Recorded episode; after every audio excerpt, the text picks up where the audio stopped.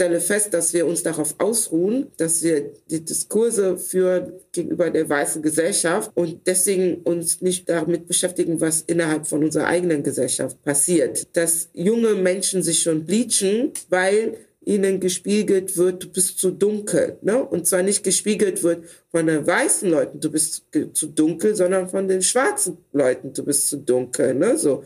Dazu braucht es halt auch einfach Vorbilder, die eben dunkel sind, damit diese Kinder auch sehen, das ist okay, ne? so, dass ich so geboren bin. Und es ist schön. Willkommen bei Afrikaner, dem Podcast, der das Narrativ schwarzer Menschen im deutschsprachigen Raum verändert und Brücken baut. Luisa Sitchro, eine Volljuristin aus dem Togo, erzählt uns heute ihre Geschichte.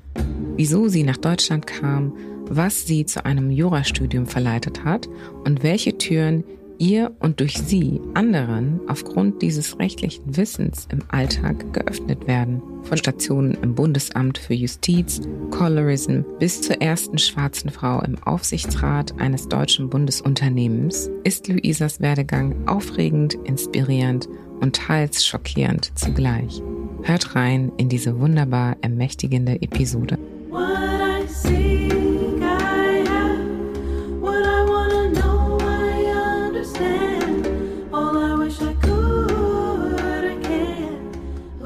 Herzlich willkommen, Luisa. Guten Morgen. Guten Morgen. Schön, dass du hier bist heute und wie im Podcast über deine Story sprichst. Danke. Danke für die Einladung. Ich freue mich sehr. Magst du dich einmal kurz vorstellen für unsere Zuhörenden? Ja, ich bin Luisa Ameyo Agoshevi Setrum, wohne in Köln, bin aus Togo gebürtig, habe die deutsche Staatsangehörigkeit und die togoische, deswegen sage ich das gerne beides dazu. Mhm. Und arbeite bei der Deutschen Gesellschaft für internationale Zusammenarbeit GmbH, also kurz die GIZ. Alles klar. Okay. Ja, nochmal herzlich willkommen und sehr spannende Aufgabe, die du da trägst und Verantwortlichkeiten, die du auch hast. Ich würde super gerne aber mit deiner Geschichte in Togo, aus Togo starten. Du bist dort geboren, auch eine Weile dort aufgewachsen. Erzähl uns doch mal, wie waren so deine ersten Jahre drüben im Motherland? Also an das, was ich mich erinnere, ich wir sind 94 mit acht nach Köln gekommen. Also meine Schwester und ich waren da beide noch acht. Mein Vater war schon hier und wir sind dann mit meiner Mutter gekommen. Und an das, was ich mich vorher erinnere in Togo, war eigentlich, dass wir eine sehr schöne Kindheit hatten. Bei uns im Familienhaus wohnten sehr viele von meinen Tanten und Onkeln bei meinen Eltern. Also die waren deutlich jünger und meine Eltern haben die mit aufgezogen. Deswegen war bei uns immer viel los, war so ein bisschen, ich glaube, ich war so, wie sagt man, Enfant gâté, also sehr verwöhntes Kind. Das ähm, halten meine Tanten mir immer noch vor, wenn ich in Togo bin. Ich glaube, die mussten sehr leiden mit meinen ganzen Wünschen, die ich immer hatte. Enfant gâté, ja? so, ja. Woran ich mich kaum erinnere, ist tatsächlich so 92, obwohl das so tatsächlich die letzten Jahre in Togo waren, mhm. Bürgerkriegssituation und ich weiß nur, dass Viertel leer waren, alle waren weg. Die ganze Familie ist nach Benin oder Ghana geflohen. Und viele, die auch konnten, sind nach Deutschland gekommen. Das merkt man auch, dass viele aus der togoischen Diaspora in Deutschland in dieser Zeit gekommen sind, weil es damals auch kein Visum Pflicht zwischen Togo und Deutschland gab und äh, wer die Möglichkeiten hatte, dann auch sozusagen weiter geflogen ist. Und ähm, wir waren aber immer noch da. Meine Mutter hatte sich dagegen entschieden, dass wir irgendwo hingehen. Deswegen so mein enges Umfeld war wie immer. Also meine Onkel und Tanten waren weiterhin da. Meine Schwester war da. Also ja, das galt auch für die, das Fliehverbot sozusagen. Genau. Also meine Mutter hatte gesagt, das ist unser Land. Wir gehen mhm. nirgendwo hin und äh, die, die fliehen, werden uns hier auch wieder vortreffen. Und das war wow. tatsächlich auch so. Also Die haben uns wieder vorgetroffen. Meine Mutter hat es vorgezogen, mit ihren Geschwistern die Soldaten immer mit Steinen zu bewerfen und dann abends wieder schlafen zu gehen. Und, oh ja. und wir sind zur Schule gegangen. Was? Wow. Ja. Und die haben auch nichts gemacht? Also die Soldaten, das hört sich nach einer sehr gefährlichen Situation an, wenn man das so von außen betrachtet. Ja, also meine Mutter erzählt mal, ich weiß es ja nicht, ne? wir sind einfach zur Schule gegangen. Das mm. Einzige, was ich weiß, ist, dass dann manchmal Kugelhagel waren und meine Mutter dann meine Onkeln geschickt hatte, dann oft, um uns abzuholen von der Schule. Ne? So. Yes. Aber das, was sie sonst immer getrieben hat, das hat sie uns erst später erzählt in dieser Zeit und meinte, dass viele von den Soldaten auch in einem Viertel wohnten, ne? also die mhm. sozusagen da geschossen haben oder die woanders eingesetzt waren, aber im Viertel wohnten und wussten, was sozusagen abgeht. Und die haben die halt auch immer informiert. Also die haben schon irgendwie dafür gesorgt, dass die Leute in ihrem Umfeld irgendwie so sicher sind, wie sie sein hm. können. Okay, ja. okay. Wow. Ja, man kann sich das überhaupt nicht vorstellen, ne? So als erstmal außenstehende Person und dann natürlich als jemand, der sowas niemals durchgemacht hat, ne? Und in der Form ja. jetzt nicht um sein Leben irgendwie bangen musste. Aber du hast gesagt, das war ganz normal für euch, ja? Ihr seid da im Kugelhagel einfach zur Schule und nach Hause und das war das Leben so für dich. Ja, aber ich nehme das nicht so bewusst wahr, also mhm. als Kind, ne? Also ich habe jetzt keine Bilder vor mir, aber ich habe gemerkt, so die ersten Jahre, als wir zurück nach Togo gegangen sind, hat meine Schwester und ich hatten panische Angst vor Soldaten. Okay. Hm. So, also wir standen, das erste war irgendwie so in Ghana an der Grenze und haben gezittert. Also wow. und da und einfach bei den Waffenansichten. Also da habe ich so gemerkt, okay, da ist da doch irgendwas hängen geblieben. Ja, krass. Und, und heute hat sich das abgelegt, weil die Präsenz von Soldaten nicht mehr so krass ist wie früher, auch wenn man nach Togo ging. Ne? So mhm. sagen wir vor 15 Jahren noch. Aber ja, das war so das Erste, wo ich dann später dachte, okay, wahrscheinlich ist da doch irgendwas hängen geblieben. Mhm, mhm. Ja, krass, wow. Ja, auf der einen Seite kann man sich über sowas eigentlich freuen, ne? dass man als Kind dann diese ganzen Dinge dann doch nicht ja. wahrnimmt und wenn man noch jünger ist, die Dinge überhaupt vergisst auch, weil wer weiß, was das mit einem machen könnte am Ende als erwachsene Person. Ne? Ich glaube, das ist schon ganz gut so natürlich von der Natur gedacht. Ja, genau, aber ich merke bei meiner Mutter, für die ist Togus also abends mega gefährlich. Ne? Also wenn mhm. dann jetzt da sind und weggehen und so, die sagen ja, passt auf und wieder so, was soll denn passieren, ne? So ist, mm. wie wenn ich hier in Köln abends weggehe, muss ich auch aufpassen, wo ich entlang laufe, so. Ja. Und die sieht das ganz anders. Und da merkt man auch, okay, die ist halt, der hat halt viel mehr mitbekommen. Ja, mhm. ja, absolut. Und der auch als Erwachsene damals und genau. ähm, sehr viel bewusster, ne, als du als Kind. Das heißt, also wenn ihr mal zusammen drüben seid, genau. dann ist sie da sehr, sehr vorsichtig. Ja, oder ich habe ja auch zwei Jahre für die GZ in Togo gelebt. Da war sie anfangs schon sehr schockiert, dass ich dahin ziehen möchte. Mhm. Und ne, so für sie war das anfangs nicht so schön, die Vorstellung, dass ihre Tochter dann alleine da ist und sie gar keine Einflussmöglichkeiten mhm. hat, ja, irgendwie sie zu beschützen. Genau, so. ja. Ah, oh, Mensch. Aber, Aber ich hatte auch meinen Vertrag schon unterschrieben, bevor ich ihr das gesagt habe. Oh, wow. du hast schon geahnt, was gekommen wäre. ja. Ich hatte es immer so gesagt, so ja, also als ich in Gesprächen war, ja, vielleicht gehe ich mal nach Togo, aber die dachte sich so, die hat Jura studiert, was soll die in Togo so? oh, wow. Das ist eine interessante Frage und da gehen wir auch nochmal nach in unserem Gespräch. Sie hat Jura studiert, was soll sie im Togo? Ja, du hast ja zwei Jahre verbracht, also finden ja. wir gleich mal heraus.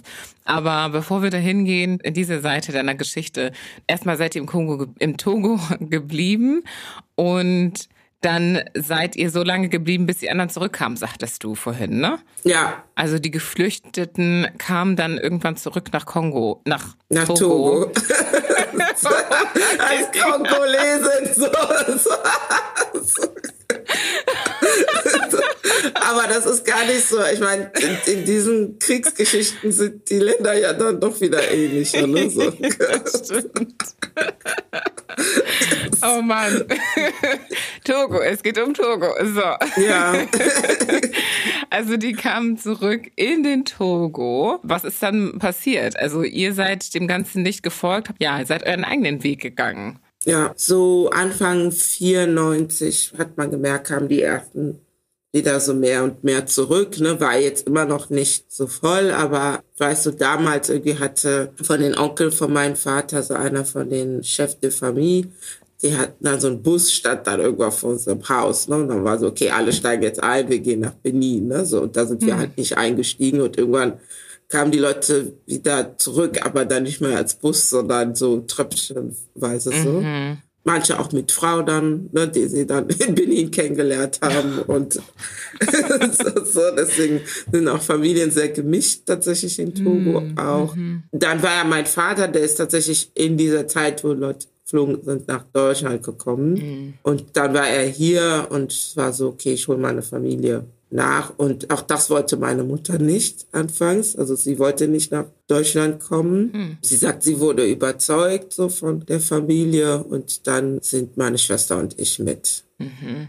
Und, und, zwar in den Schulferien. Also wir hatten in Togo Schulferien im August und dann sind wir nach Deutschland gekommen, aber hier hatte die Schule schon begonnen. Mm, ja, die startet ja immer so im August, ne? Ja. Ja, das neue Schuljahr. Okay, das heißt, ihr seid dann mit acht Jahren, du und deine Schwester, hierher gekommen. Ja. Und wie war dieser Übergang für euch? Also, wie gesagt, die Schule hatte schon gestartet. Hm. Mein Vater hatte schon in der Grundschule bei ihm in der Nähe schon einen Platz geklärt mhm. sozusagen. Mhm. Und als wir dann kamen, ich glaube, wir waren eine Woche oder so zu Hause und dann ging es in die Schule. Also wir hatten eigentlich keine Ferien. Ne? So, wir sind so von der einen Schule dann in die andere Schule, in ein anderes Schulsystem, sprachen kein Deutsch. Mhm. Und neues und Schuljahr. Neues Schuljahr. Das war dann irgendwie das also ich wäre in die vierte Klasse gekommen in Togo und habe dann die dritte hier nochmal gemacht. Ah, ja. okay. Einfach um Deutsch zu lernen, mhm. war so die Entscheidung. Genau. Und von da an sind wir komplett nur, also deutschen Schulweg dann durchlaufen bis zum Abi. Mhm. Also das heißt, ihr wart in einer sehr deutsch-weißen Schule oder wart ihr auch mit anderen ausländischen Menschen oder auch Schwarzen in der Schule gewesen? Relativ deutsch. Ich erinnere mich nur an zwei kongolesische Mädchen und ihren Bruder. Also die waren auch Geschwister, die kamen auch gerade nach Deutschland und sprachen auch kein Deutsch und die waren mhm. in anderen Klassen und wir haben dann gemeinsam nachmittags immer Deutschunterricht bekommen von einer Sozialarbeiterin, glaube ich. Also die war irgendwie in der Schule angestellt, mhm. aber keine richtige Lehrerin. Mhm. Und sie war Französin und hat uns nachmittags dann immer Deutschunterricht so ein bisschen gegeben. Und so haben wir eigentlich Deutsch gelernt. Also durch sie und Klassenkameradinnen und dann halt Freundinnen, die man beim Spielen dann so gewonnen hat. Ne, mhm. Ne, so. Ja, ja. Ja, interessant, dass du das auch mit der Sozialarbeiterin, Sozialpädagogin vielleicht, weil wir hatten so eine tatsächlich auch beim, in meiner Schule damals, ich erinnere mich, tatsächlich, als ich in die Grundschule kam, da hatten wir auch nicht ab der ersten Klasse, aber schon so ab der vierten, würde ich sagen. Da gab es auch bei uns eine mhm. Sozialpädagogin und die hat sich immer sehr gezielt um die ganzen ausländischen Kinder gekümmert. Ja, jetzt wo ich das so okay. reflektiere, ist mir auch aufgefallen, dass es so, ja, vielleicht war das so ein... Vielleicht war das so ein Konzept, also ja.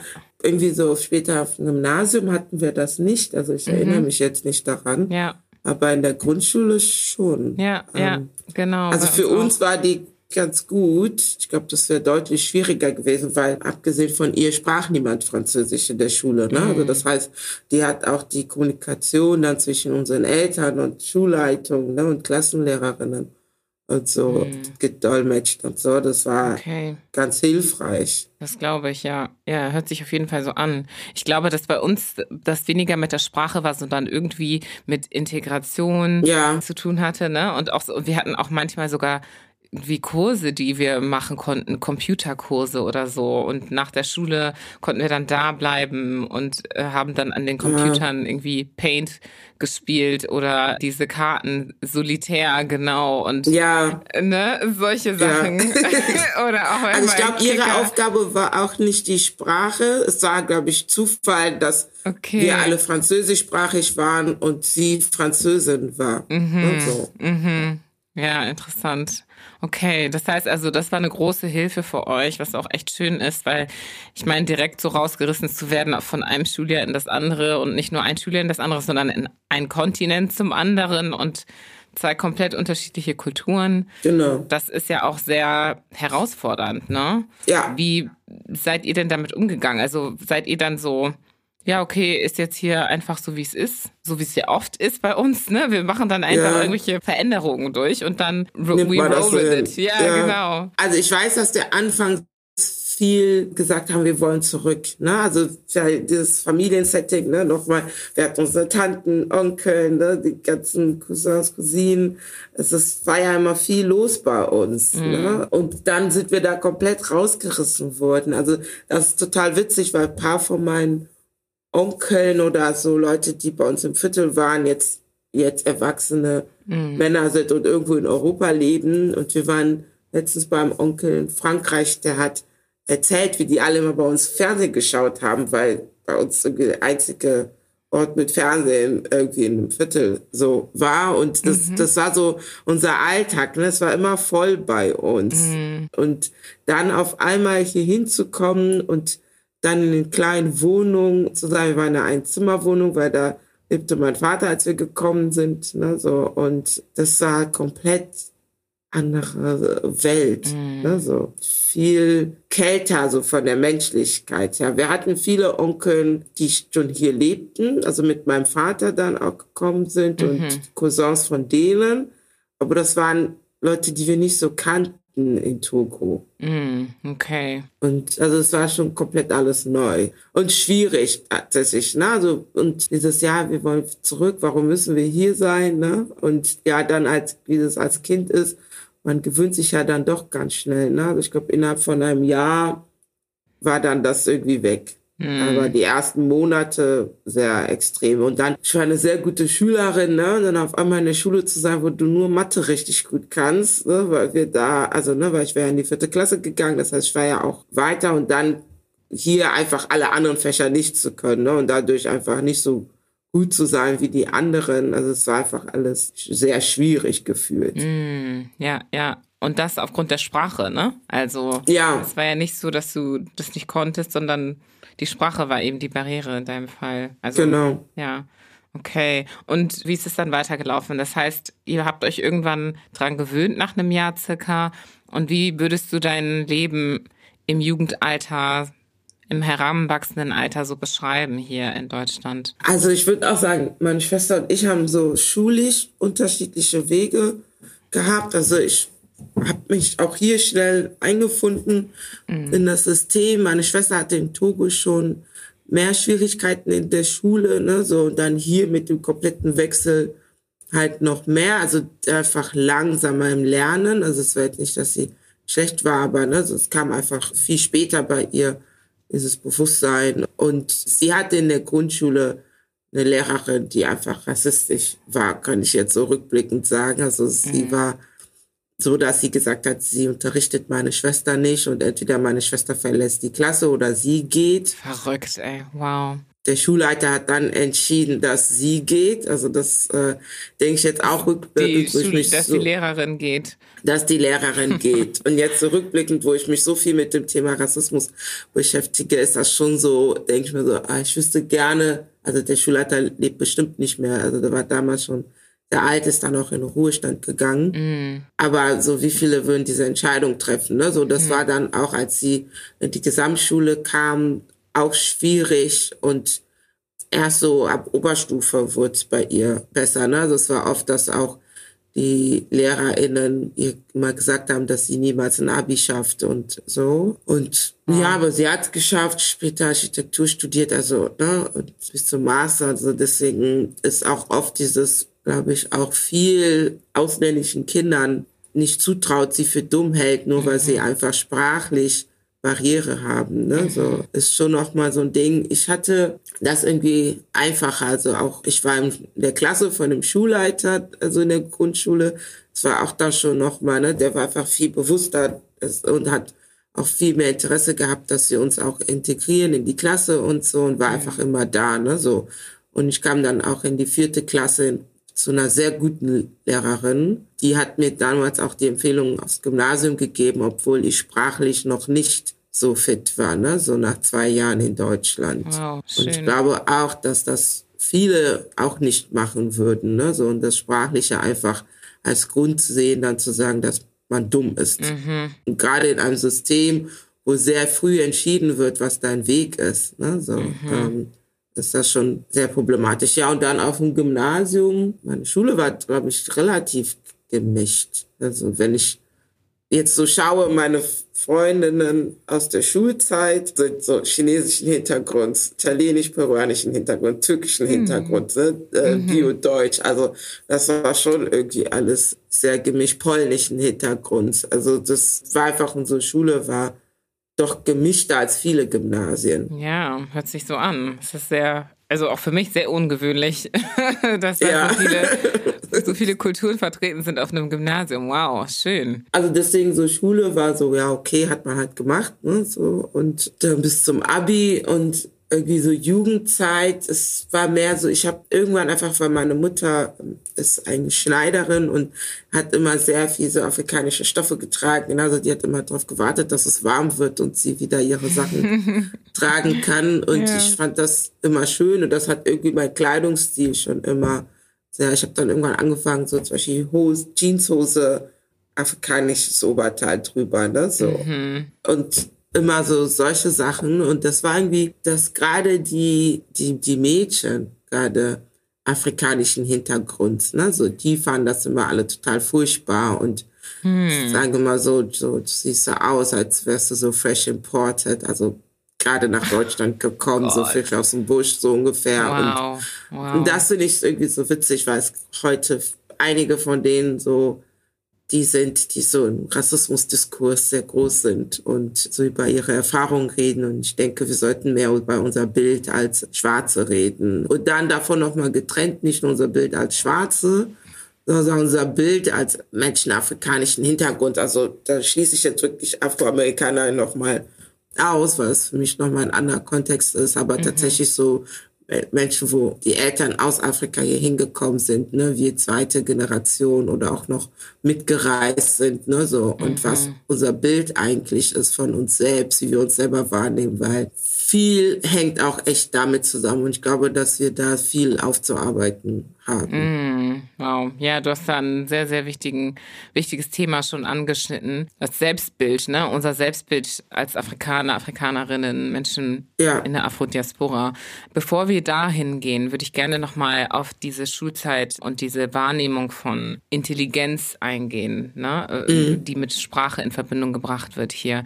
Und das ist wirklich ein Problem. Also das war auch bei mir, das war bei so vielen anderen Menschen der Fall, dass ja. Intelligenz mit europäischer Sprache irgendwie gleichgesetzt wird. Ne? Also sei es Deutsch, Englisch, ja. Französisch, dass je besser du in dieser Sprache bist, desto intelligenter irgendwie äh, scheinst du. Wenn man sich aber überlegt, wie viele Sprachen es in Afrika gibt, ja, in den afrikanischen Ländern gibt und wie viele von uns diese Sprachen kennen oder ja. äh, mit diesen aufgewachsen sind, ne, dass, dass das so in den Hintergrund gerät. Das ist irgendwo, ja, es ist schon fast, es ist schon beschämend, ne? Dass das ja. und, und, das ist für mich auch wieder so eine interessante Brücke zu diesem Selbstbild. Ja, total. Weil, ne, man bringt ja so viel Potenzial mit, man bringt so viele Ressourcen mit und Verbindung zu Intelligenz, ja, wenn, ja. wenn, wenn man will. Und das wird so in den Hintergrund gedrängt in dieser, in diesem Versuch der Integration. Ne? Ja, und du hast auch gerade davon gesprochen, wie viele Sprachen wir in Afrika haben. Ne? Also mhm. ich höre eher viele Leute aus der Afro-Diaspora hier, die sagen, ich spreche mein Dialekt. Und ich sage, das ist kein Dialekt. Ne? Mhm. Also ich spreche sehr gut Ewe und das ist kein Dialekt, das ist eine Sprache. Ne? Mhm. Ne? So. Und dass wir selber das schon so einstufen, so Deutsch ist eine Sprache, Französisch mhm. eine Sprache, mhm. Ewe ist keine Sprache. Ne? So. Und ja. dann nur noch ein Dialekt, wo ich mir denke, so, hä? Also es gibt Dialekte vom Deutsch, ne? das ist, keine Ahnung, weiß ich gar nicht, Kölsch oder so, ähm, ja, ja, ja. Sächsisch, also, aber das ist Ja. was auch immer. Ja. Äh, Genauso hast du Ewe, du hast Mina, du hast ne, so viele Sprachgruppen, die zu einer gehören. Ne, so. Aber Mhm. wir selber, und das ist, was mich sehr oft aufregt, erstens, dass viele von unserer Elterngeneration sehr bemüht waren oder sehr darauf konzentriert waren, dass die ihren Kindern hier Deutsch beibringen und Französisch, die aus den frankophonen Ländern ähm, und dann irgendwie ihre Sprachen irgendwie als unterwürdig waren, irgendwie den Kindern weiterzugeben und man hier ganz, ganz viele leider ähm, hat, die eben ihre Sprachen nicht mehr sprechen.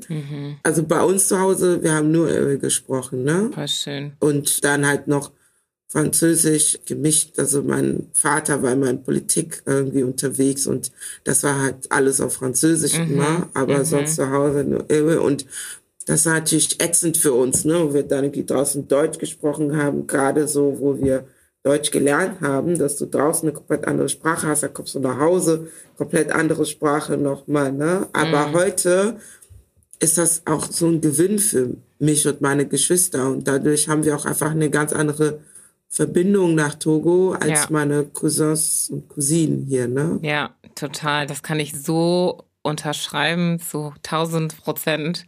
Meine Eltern, witzigerweise haben meine Eltern jetzt nicht unbedingt mit uns Lingala gesprochen, ja, also was wir im Kongo sprechen unter anderem, aber untereinander. Und das wiederum Ja. hat dazu geführt, dass wir Sachen aufgeschnappt haben und wir haben zu Hause auch ganz viel afrikanischen ja, Fernsehen, Musik, Ja. solche Sachen geschaut, ne? Kassetten und Theaterstücke und so, ne? Das gab's bei uns ständig und das hat auch dazu Ja, bei geführt. uns auch. Ja, Ja. ja, das war schon echt sehr praktisch. Und meine Eltern haben aber auch mit uns sehr viel Französisch gesprochen. Draußen, außerhalb vom Elternhaus war dann immer Englisch, Deutsch, vielleicht noch Spanisch hier mit irgendwelchen Extrakursen oder so. Aber das ist ein echtes Privileg, ne? wie du sagst, es ist ein Gewinn, jetzt in der Lage zu sein, diese Sprachen alle zu sprechen. Und man sieht es ja jetzt auch, ne? Wie, ich weiß nicht, wahrscheinlich ist das und auch zum Beispiel die Tatsache, dass deine Mutter diese Kleidung auch immer getragen Ja. hat und so, das hat da eben dazu geführt, dass du diese Nähe zu Ja. Kongo im, äh, zu Togo.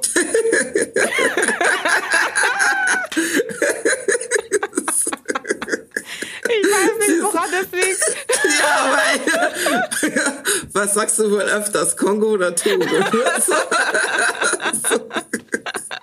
Die sind sich so ähnlich, diese, die Namen dieser Länder, Mann. Togo. Aber es ist so oft, wenn ich sage, ich komme aus Togo, dann Leute so, was, Kongo? Und ich so, nein, Togo. so, so, deswegen ist es, äh, reiht sich das sehr gut ein. Ja, okay, ich bin da kein Outlier dann, okay. Nee, alle immer weich, weil Togo ist noch viel unbekannter als Kongo, so, Ja, ne? Und wenn du ja. dann sagst, ich komme aus Togo, dann wirklich so, alle so, Kongo? Nein. T-O-G-O. Aber ja. Oh Mann, ich kenne Togo, ich kenne es. Und ich kenne auch Menschen, also viele Menschen aus Togo und auch aus Benin. Ja, Aber genau, es geht um den Togo. und ja, diese Nähe, ne, diese Nähe ist dadurch auch erhalten geblieben. Und ich merke das Total. auch total jetzt, ne, wir sehen es, wie jetzt diese, dieses Bewusstsein oder ich weiß nicht, diese Bewegung zurück zum Motherland irgendwie sehr, sehr präsent ist und auch visualisiert wird durch Social Media, ne? Man bekommt jetzt überall mit und so. Aber ich finde das so einseitig, Entschuldigung, dass ich, aber das ist ja eben dieses Motherland, ne? Also auch wieder so Ding aus dem US, afroamerikanischen Kontext, ne? Die ihre Herkunft suchen, ne? Per Gentest alles Mögliche suchen und nicht wissen, woher sie kommen, ne? Samuel Jackson und so, die jetzt irgendwelche äh, afrikanischen Staatsangehörigkeiten geschenkt bekommen, weil sie meinen, dass sie irgendwie genetisch nachgewiesen haben, dass sie aus diesem einen Land kommen und solche Sachen. Und das hat zu einer Fokussierung auf bestimmte afrikanische Länder geführt. Ne? So. Das ist irgendwie so Ghana, Nigeria und ich sehe es auch hier jetzt bei uns, ne, ganz viele Hochzeiten zum Beispiel, dann haben alle Ni- Niger-Style, ne? so alle sehen aus wie Ibo-Frauen, ähm, so die Frauen, das ist so, ich denke mir so, warum ziehst du nicht, also wenn du sagst, ich möchte was Traditionelles, ich würde niemals auf die Idee kommen, traditionell zu heiraten und nicht meine togoische Stoffe zu benutzen oder togoische Nähart oder ne, so. Das mhm. ist, ist keine Ahnung, ich würde Kente aus Togo benutzen, ne? Mhm. auch wenn es Kente in Ghana gibt. Aber ne, das sind so viele Verbindungen. Ich würde jetzt nicht irgendwie mir ein Ibo-Headwrap machen und mich so Ibo-mäßig schmicken, wie die Frauen das machen. Also, und das ist, was ich hier oft erlebe. Ne? So. Mhm. Und ich kann das nicht verstehen, es sei denn, dass ich einen Nigerianer heiraten würde und deswegen ne, für meinen Mann. Aber wenn ich gar keinen Bezug dazu habe nur weil das das ist, was gerade so on vogue ist. Ne? Mm. So, und das hat auch viel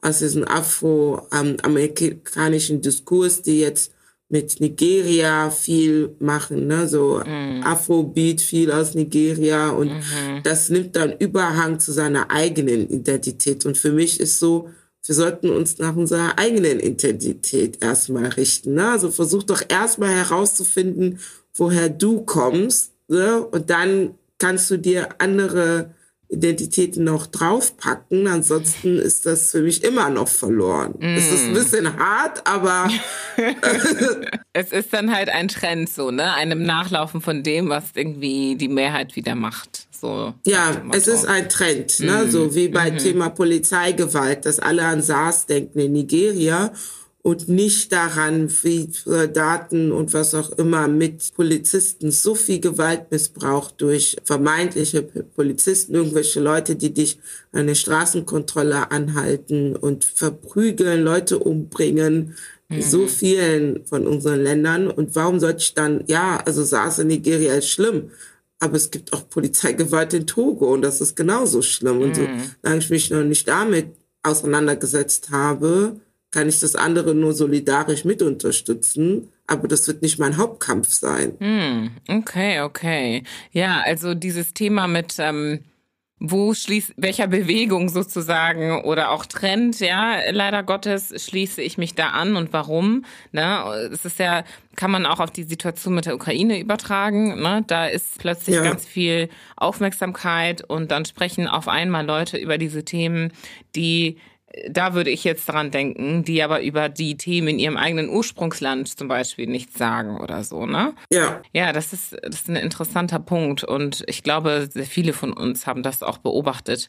Und die Frage ist dann, ja, wo setzt man dann da an, ne? Und was, was zieht man daraus für sich selbst als Mensch? Wie ist das denn bei dir? Also, was ist da für dich so dein, dein Fokus, wenn du dir diese Dinge anguckst? Wie, wie gehst du die Dinge an? Also, ich habe viel, wo ich Solidarität mitzeigen kann, ne? also solche Black Lives Matter, fand ich einfach gut, dass hier auch irgendwie die schwarze Community so ein bisschen aufgewacht ist. Ne? So, das finde mhm. ich so mhm. Dinger, die ich gerne mit unterstütze. Aber für mich kann das nur ein Asset sein. Ne? So. Und für mich geht's da nicht darum, Gewalt gegen Schwarze in USA nur anzuprangern, sondern es muss dann auch darum gehen, was hat das mit Deutschland und mein Leben hier zu tun. Ne? Mhm. Ne? So. Und durch Black Lives Matter sind ja auch ganz viele erst dazu gekommen, sich mit ihren eigenen Identität als schwarze Person auseinanderzusetzen, ne, in mhm. Deutschland, ne, so auch anzuerkennen, dass ihnen Dinge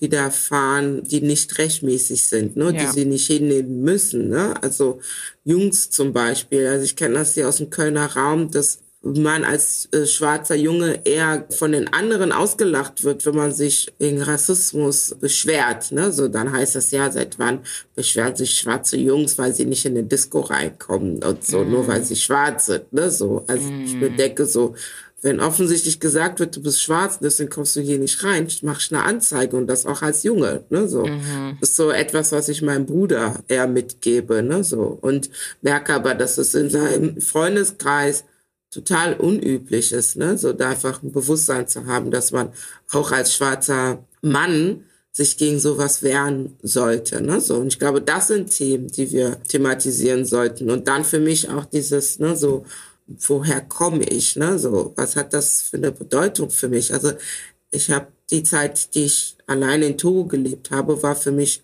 so erkenntnisreich, weil ich dann einfach für mich so einen Frieden gefunden habe zu meinen ganzen Identitätsfragen und das für mich ganz klar verordnen kann, mhm. dass man eben in der Zwischenwelt lebt zwischen zwei Ländern und zwei Kulturen und damit auch seinen Frieden zu finden. Ne? Und nicht ja. dieses Versuchen, ich bin jetzt komplett Togoerin, weil bin ich nicht. Ne? Mhm. So. Mhm. Wow, finde ich super. Also dieser Bezug zu einem selber, ne? zu schauen, was passiert um einen herum und was hat das mit meinen mit meiner eigenen Erfahrung zu tun. Ne? Bin ich in einer Bubble? Wo lebe ich auch und was widerfährt mir? Und kann ich das selber auch für mich erstmal analysieren, bevor ich die Aufmerksamkeit nach außen richte? Also, ne? Fang an ja. mit dir selbst. Und ich finde das total gut, dieses Beispiel mit dieser Selbstverständlichkeit darin, Rassismen einfach zu ja, belächeln, zu ignorieren. Ja, ähm, total. Ich, ich finde das so krass, weil das ist ja bei mir und bei ganz vielen Menschen so gewesen, bevor überhaupt diese Black Lives Matter Bewegung stattgefunden hat. Ja, man hat dann endlich die Möglichkeit irgendwie gehabt oder man wurde irgendwie indirekt dazu gezwungen, über die eigenen Erfahrungen nachzudenken, ja. weil einen das so sehr mitgenommen hat und man sich gefragt hat, was ist da los? Warum nimmt mich etwas so weit weg, ja. so krass mit? Und äh, auch in meinem Fall hat das dazu geführt, dass ich intrinsisch geschaut habe, was für Erfahrungen habe ich eigentlich gesammelt? Ne? Also ja. wie ist es in meinem Leben verlaufen? Wie kann ich das beschreiben? Und das ist, fängt oft mit der Sprache an weil man nicht unbedingt benennen kann, was man da fühlt. Ja, was genau, man da, weil ne, Begriffe fehlen. Ja. Genau. Und dann aber auch zu verstehen, okay, was mache ich jetzt mit dieser Information? Weil es ist ja auch, wenn ich irgendwie als Junge zu einem Club gehe oder wo auch immer und weiß, mir widerfährt hier etwas Schlechtes, dann zu wissen, was kann ich tun? Was sind meine Ressourcen? Das ist auch nochmal eine Herausforderung, ne? Weil ja. man nicht unbedingt eine große Schwester hat, die Volljuristin ist oder überhaupt ja. Menschen um einen herum, die rechtlich super gut informiert sind und wissen, was sind jetzt meine Rechte, auch bis zu den kleinsten Alltagsgegebenheiten. Und das sind so Themen, wo ich sagen kann mit Sicherheit, dass uns ganz viel Wissen in der Richtung auch fehlt. Ne? Weil einfach, weil wir ja damit nicht in Berührung gekommen sind. Es kommt ja keiner zu uns und sagt, ach übrigens, du musst darauf aufpassen, weil du bist schwarz und deswegen wird das und das passieren. Am besten kümmerst du dich darum, diese und diese rechtlichen Themen irgendwie zu kennen. Das passiert halt nicht, ne? Ja, leider nicht. Genau. Und deswegen sind so Menschen wie du total wichtig, die einfach verstehen, was für uns alle selbstverständlich sein sollte, nämlich die Dinge, die dir als Mensch zustehen, die, für die du rechtlich auch eine Grundlage hast, zu sprechen und dich einzusetzen. Und insbesondere als schwarzer Mensch, ne, wenn du weißt, wenn dir etwas widerfährt, was nicht richtig ist, kannst du dagegen auch rechtlich angehen und nicht nur dich drüber aufregen. Ja, also das ist so ein Punkt und ich glaube, dieses ne, so Recht einfordern hm. ist noch etwas, was einfach nicht uns so beigebracht ja. wurde. Ne, so. Ja. Und es ist dann immer noch, glaube ich, ein also das eine ist so, sich aufzuklären, aber das andere ist dann so zum Akt überzugehen. Ne? So. Ja. Und ich glaube, da müssen wir auch noch viel mehr lernen und in die Richtung gehen. Also ich würde gerne dazu überkommen, weniger zu reden, mhm. auch wenn Diskurse immer wichtig sind und mehr Aktionen zu sehen. Mhm. So, auch von unserer eigenen Community, weil ich glaube, wir verharren gerade in so einem Modus, wo wir immer Forderungen stellen, Forderungen stellen, Forderungen stellen. Finde ich ganz unerträglich selbst, dass ich mich so abhängig mache von jemandem und sage, verändert doch was für mich. Ne? So, hm. so arbeite doch an der Veränderung mit. So. Wow, wow, wow, wow.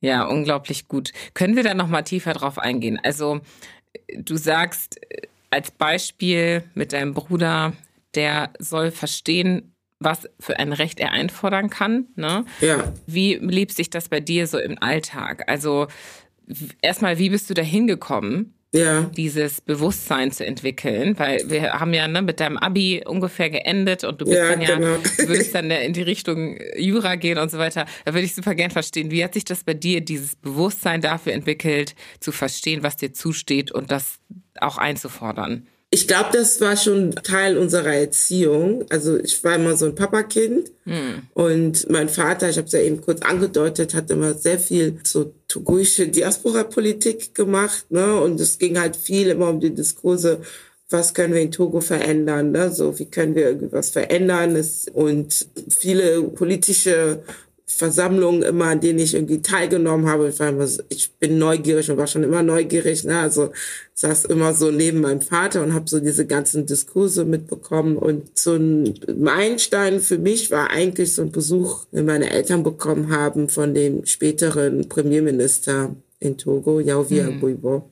Mhm. Und der war Jurist, der war Rechtsanwalt und Menschenrechtler. Und die haben dann so über Rechtsstaatlichkeit geredet und dass Togo noch kein Rechtsstaat ist nach seinem Empfinden. Ne? Also war halt auch Oppositionsführer zu dem Zeitpunkt, dass Togo kein Rechtsstaat ist und dass es eine junge Generation braucht an JuristInnen, die Togo zu einem Rechtsstaat machen. So. Mhm. Und das war eigentlich so mein erstes Ansinnen, warum ich dann später Jura studiert habe. Also irgendwie als Teenie dachte ich dann schon so, okay, der meint mich, ne? Also ich muss jetzt nach Togo und dann das Togo zum Rechtsstaat machen, also muss ich Jura studieren. Ne? So. Und das war eigentlich so mein ganzes Anliegen. Ich schaffe mein Abi so in den Schnitt, was ich brauche. Irgendwie NC lag bei 2,5 ich habe mein Abi mit 2,3 gemacht. Also es war schon so, okay, alles so, dass ich irgendwie Jura studieren kann. Ne? So. Und ich hatte aber von zu Hause aus, war mein Vater schon immer so, wir hatten sehr viele Diskussionen. Also ich bin auch sehr mhm. diskussionsfreudig, das kommt nicht von ungefähr. Mein Vater und ich immer sehr viele Diskussionen. Aber wow. das waren immer meine Onkeln und Tanten und auch meine Mutter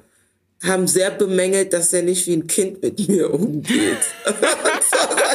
irgendwie so wie seine Freundin. Ja. Also mein Vater und ich haben später große Probleme gehabt, aber das kommt auch daher, weil wir einfach identisch sind in unserem Handeln. Mm. Und aber ja, also er hat mich eher wie so eine fast Gleichaltrige erzogen und wir haben immer alles ausdiskutiert, Argumente auf den Tisch gelegt. Ne? Wow, Wenn ich mehr Taschengeld yeah. haben wollte, musste ich verargumentieren, warum ich mehr Taschengeld brauche. Ne? So. Wow, nice. Und das dann einfordern. Und mhm. es endete dann irgendwie so, wenn er Fußball geschaut hat, dann habe ich mich vor dem Fernseher gestellt und habe gesagt, jetzt hörst du mir zu.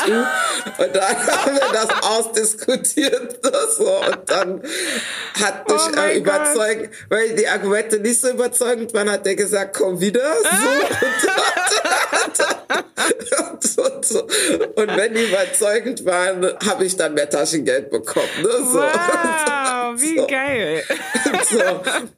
Und das ist auch irgendwas, was man merkt. Also ich war so ein Typ, ne? So meine Schwester überhaupt nicht. Also wer mich und mhm. meine Schwester kennt, sie sehr ruhig. Erstmal, das heißt, dieses leidige Diskutieren war ihr einfach immer zu viel. Und irgendwann hatte ich mehr Taschengeld als sie, ne? Was halt in so einem Geschwistergefüge, wir sind auch altersmäßig, sie ist nur ein paar Monate älter als ich. Mhm. Ist das sehr schwierig, wenn ne, so man dann bekommt, okay, die eine kriegt jetzt mehr Taschengeld, ne? So, weil ich mich durchsetzen konnte mit meinen Argumenten und ihr das zu leidig war. Mhm. Ne, so.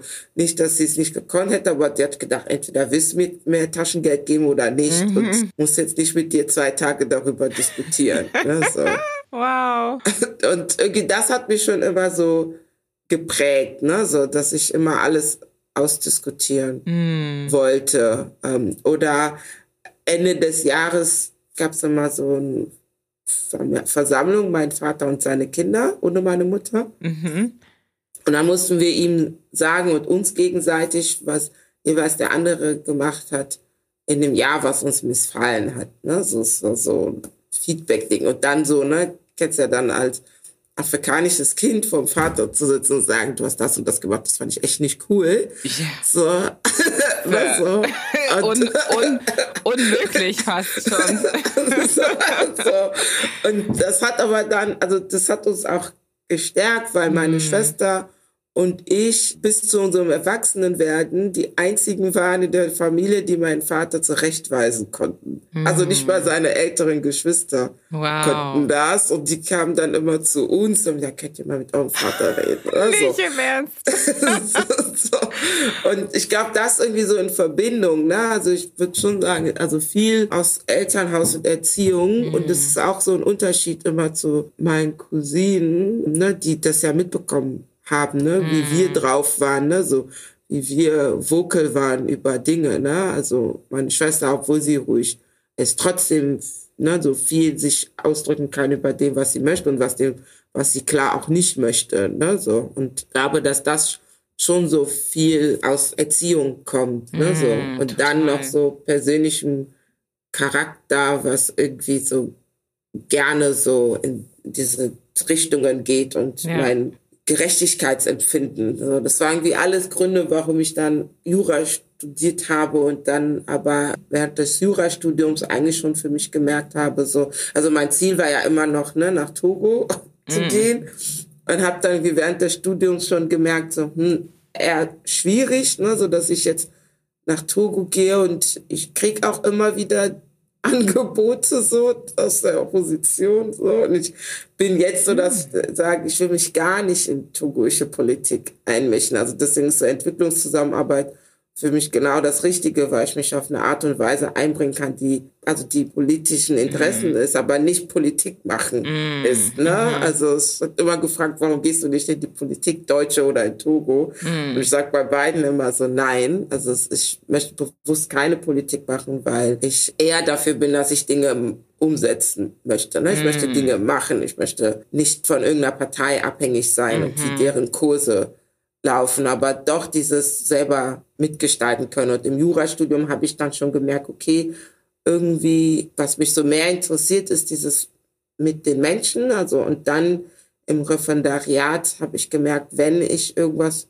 machen wollen würde, dann wäre es Anwältin zu sein, so Migrationsrecht, solche Sachen zu machen. Und dann war das aber, ne, dann kam das Leben irgendwie dazwischen. Meine Eltern haben sich zu Beginn von meinem Referendariat getrennt. Das mhm. war dann irgendwie ganz schwierig, dann irgendwie sich um meine Mutter zu kümmern, also so, dass sie auch so stabil finanziell auch aufgestellt war und so. Mhm. Das hat meine Referendarszeit sehr so durcheinander gebracht und dann irgendwie auch ne, Beziehung zu meinem Vater voll abgebrochen und dann so als Papakind ist das ja schon mm, etwas, was mm einen einfach auch mental sehr krass mitnimmt. Mm -hmm. Und dann habe ich erstmal das zweite Stadtexamen nicht bestanden. Ne, so. Mhm. Und ich wusste aber immer, ich kann das, ne? Es ist halt das Leben, was gerade nicht so dazu passt. Mhm. Hab dann gesagt, ich muss das aber noch mal machen und habe es dann auch so gemacht, dass ich das dann auch bestanden habe, aber nicht gut bestanden. Ne? Aber für mich war das so dieses, zumindest diesen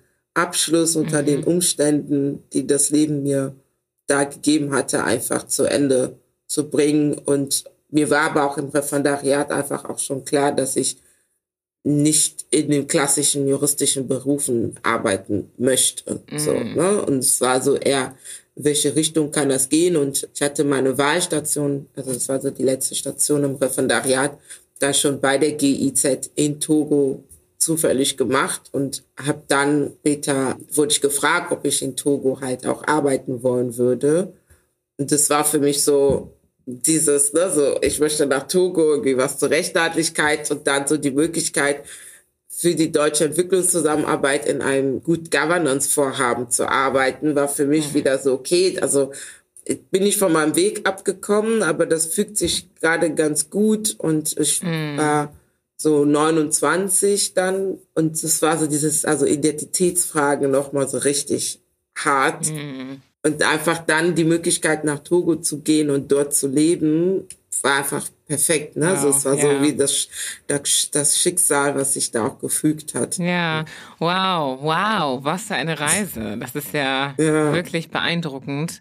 Und bevor wir da nochmal in diese, in deine Zeit in den Togo reinschauen, hast du eine Sache erwähnt, nämlich diese Zusammenarbeit, sag ich mal, mit deinem Vater als Kind ja. und dieses Lernen, Dinge einzufordern. Und du hast auch gesagt, deine Schwester, obwohl sie ihr das eher leidig war, hat sie sich ja trotzdem auch auch in der Richtung entwickelt, dieses Bewusstsein ja. zum Einfordern für sich zu haben. Und das finde ich so wichtig, dass du das erwähnst, weil man oft auch denkt, ah ja, ich bin einfach so. Oder ne, man schreibt gewisse Dinge Leuten zu, mhm. die irgendwie ein gewisses Gemüt haben oder ja. eine Einstellung oder was. Aber das bedeutet ja nicht, dass sie nicht in der Lage dazu sind, das auszuüben, was gefordert wird in einem bestimmten Moment. Ne? Das heißt also, sie hat sich ja auch dann entsprechend angepasst, sag ich mal, oder das gelernt in ihrer Art und Weise. Ja. Und das ist ja genau alles, was benötigt wird. Sie musste ja nicht zu dir mutieren, sozusagen, oder ja, genau. von dir um auch irgendwie ihre Positionierung zu finden und, und die zu, zu vertreten. Also witzigerweise hat mein Vater und auch so, ne, mein Bruder und generell bei uns in der Familie, die haben mehr Angst vor meiner Schwester so als vor mir. So, weißt du, so. ich finde schon sehr so Dialog viel und so. Ja. Also kann, also mein Motto ist ja, ja so, ne, weil ich viel rede. Ja. Und meine Schwester ist so, man weiß da nicht so ganz, was abgeht und dann trifft sie eine Entscheidung und dann ist das so, ne?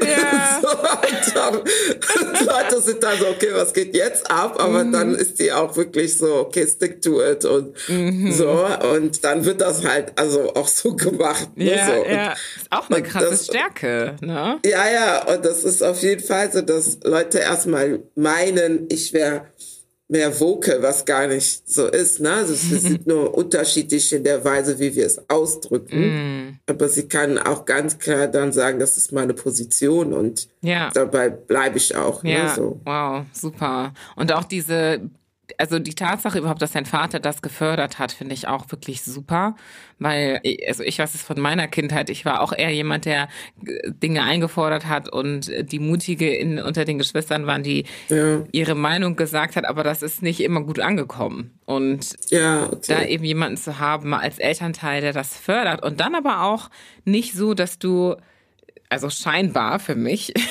gespoilert bist, ja. Also du bist jetzt nicht irgendwie total verwöhnt und sagst, ich krieg das ja sowieso, sondern nee. du hast ja gelernt, auch was dafür zu tun und zu verstehen, dass nichts von nichts kommt und du ja auch etwas leisten musst, ohne dass du jetzt davon ausgehst, dass du es bekommst, aber auch nicht so, dass du nichts tust. Ne? Und ja, das finde ich also auch mein, super wichtig, ja. Ja, also meine Eltern haben halt immer schon dieses, ihr könnt das, ne? Also mhm. es war so, als wir unser Abi gemacht haben, das ist auch nochmal dieses Thema Selbstbild, ne? So von uns AfrikanerInnen oder in der Afro-Diaspora hier. Mhm. Als wir Abi gemacht haben und dann mit Studium anfingen, waren alle so um meine Eltern herum, ne? So Ghanaien, Kongolesen, ne? Togolesen, alle waren so warum verschwendet ihr so Geld für eure Kinder? Ne? So, warum studieren die? Erstens was, warum machen die Abi? Dann hieß es, warum studieren die? Wow, krass, und dann so bei meiner Schwester Architektur fanden alle irgendwie noch verständlicher, weil Häuser bauen tun die ja alle, ne? So.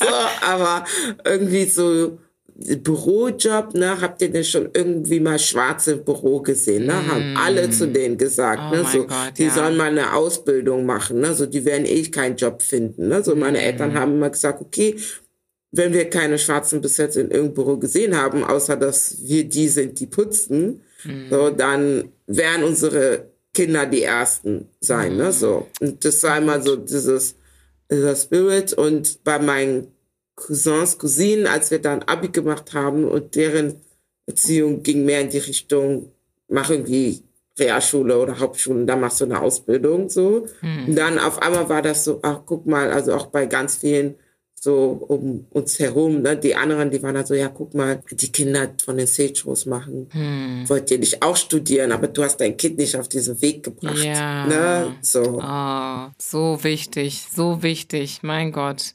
Ja, und dann wundert man sich, ne, wo die Kinder dann hingehen ja. oder warum die keine Lust haben oder ne, lieber irgendwelche sich Vorbilder suchen, die vielleicht irgendwie nicht die besten sind oder was. Das ist, ja, kommt alles aus dem Elternhaus, ne? Ja, total. Also es war schon dieses Bewusstsein, ne, so, ihr könnt das, ihr müsst hart dafür arbeiten, so, aber ihr könnt das, ne, mhm. so, das war schon immer mitgegeben, ne, so, ihr müsst hart dafür arbeiten und ihr müsst härter arbeiten als andere. Also ich glaube nicht, also diese ganzen Diskriminierungsbegriffe jetzt und so können meine Eltern nicht, aber ihnen mhm. war schon bewusst, was sie hier erleben, einfach aufgrund der Tatsache, dass sie schwarz sind. Ne? So, so irgendwie, ja. Das hört man ja auch viele aus der Diaspora hier ja sagen, die sagen, ich wusste erst, dass ich Afrikanerin bin, als ich nach Europa kam, ne, so, oder nach Deutschland mhm. kam, weil die dann auf einmal gesagt hat, du bist Afrikanerin, ne, so, und du, deine Identität, aber ich bin Tugorin. Also, ne, so, mhm. es ist mhm. was komplett anderes. Und dieses, dass man einfach so ein Label hat und das entscheidet dann darüber, wie du gesehen wirst, was du erreichen kannst. Das war meinen Eltern schon bewusst, aber es war kein Grund dabei zu bleiben und zu sagen, ich kann nur das erreichen, ne, ja. so. Ich glaube, bei vielen war es dann ein Grund zu sagen, okay, das ist dann halt nun mal so. Aber bei, bei meinen Eltern war das nie so und bei meinem Vater war das, gerade so als Mann war es viel so dieses, ich möchte, dass meine Kinder, meine Töchter vor allem, das war ihm ganz wichtig. Ich möchte, dass meine Töchter unabhängig sind, mhm. damit sie mal von ihren Männern später nicht auf eine bestimmte Art und Weise misshandelt werden, ne? weil das mhm. ja auch leider oft ein Thema bei uns ist, ne? so mhm. wie Frauen behandelt werden und gerade die Abhängigkeit und gerade die Abhängigkeit, ja. die entsteht, wenn man komplett sein Land verlässt, hier hinkommt ja. und oft die Männer auf den besseren wirtschaftlichen Situationen dann sind. Ne? Ja, ja. Ja, absolut. Wow. Also so beeindruckend, was du aus dir gemacht hast dadurch und dass du die Eltern hattest, die einfach so wichtig dafür waren, diesen Weg für dich auch mit dir zu ebnen. Und auch, dass du was daraus gemacht hast, ja, weil du hättest ja auch sagen können, nö, mache ich nicht und ich, ich wollte gerade sagen, je will gros Element. aber, ja. ja. aber du ne, so gar, musstest ja nichts machen und du hast dich ja trotzdem dazu entschieden, dich da angesprochen zu fühlen und was daraus zu machen. Und jetzt springen wir mal zu deinem Referendariat, wo du auch im Togo warst. Wie ist das verlaufen, diese Reise zurück zu deiner, deinen Wurzeln? Ja, also mein Referendariat, das waren so drei Monate, ne, so. Und das war irgendwie wie Urlaub, irgendwie. Mm.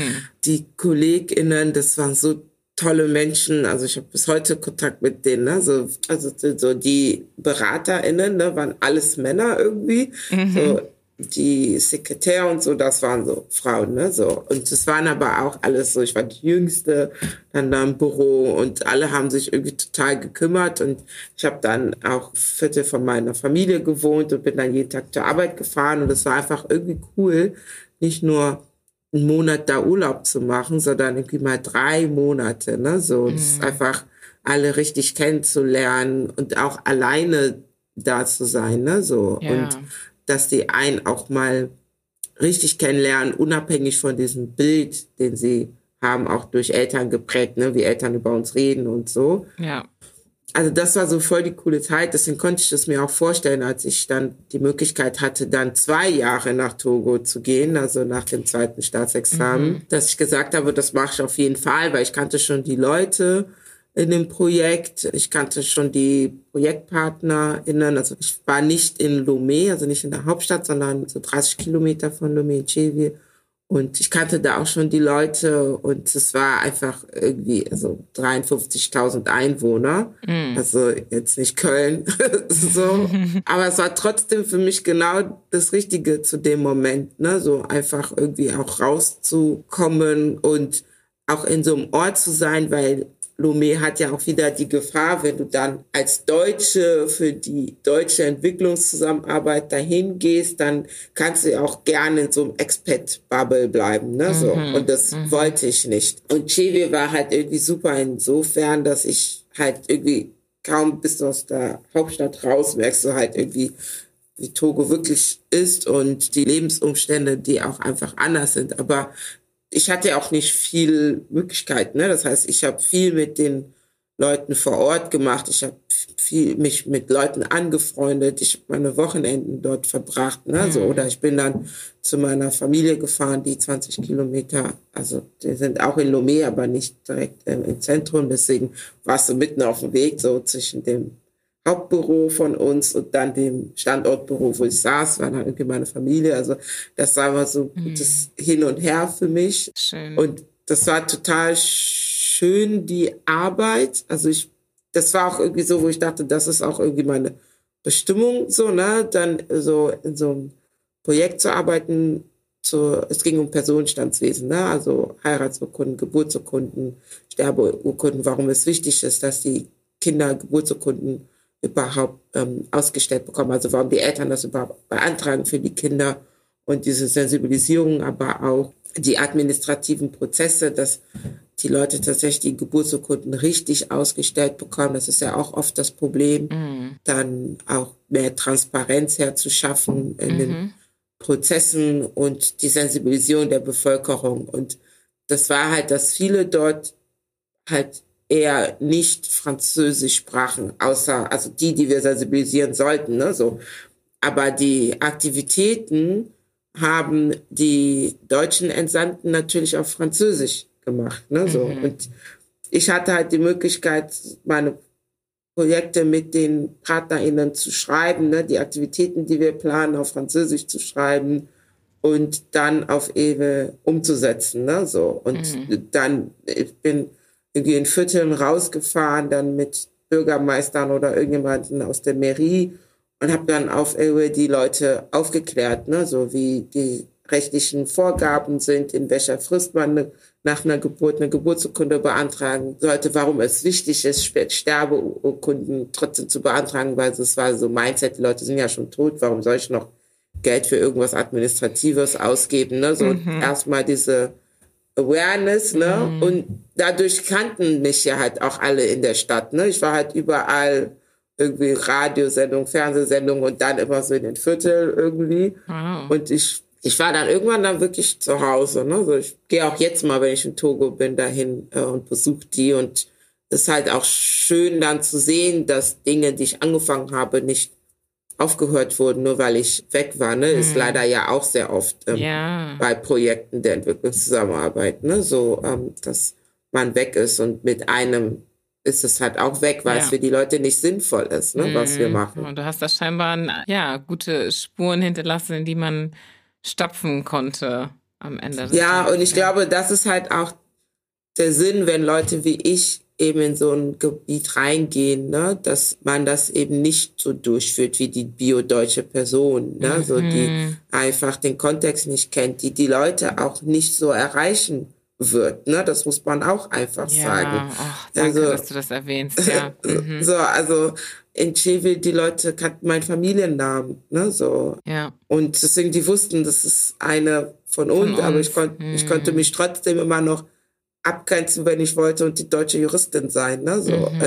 Und das, das einfach zu nutzen, leider ist unser System insgesamt auch vom Ministerium her noch nicht so angelehnt. Unser System, dass man eben das als eine Chance nutzt, ne, dass man eben Leute wie mich mit zwei Kulturen, die man in sich vereint, zu nutzen für solche Projekte und ja. hat immer noch klassisch, man schickt eine weiße Person irgendwo hin und die erklären dann den Leuten, wie sie sich zu entwickeln haben, mhm, in Anführungsstrichen. Mhm. Ne? So, also man, man, merkt schon eine sehr große Entwicklungszusammenarbeitskritik raus. Ja. Also ich bin da schon sehr kritisch unserer Arbeit gegenüber, denke, dass man da vieles besser machen kann ja. und dass es auch Möglichkeiten gibt, das besser zu machen. Ja. Aber man muss tatsächlich die Strukturen anpassen. Total.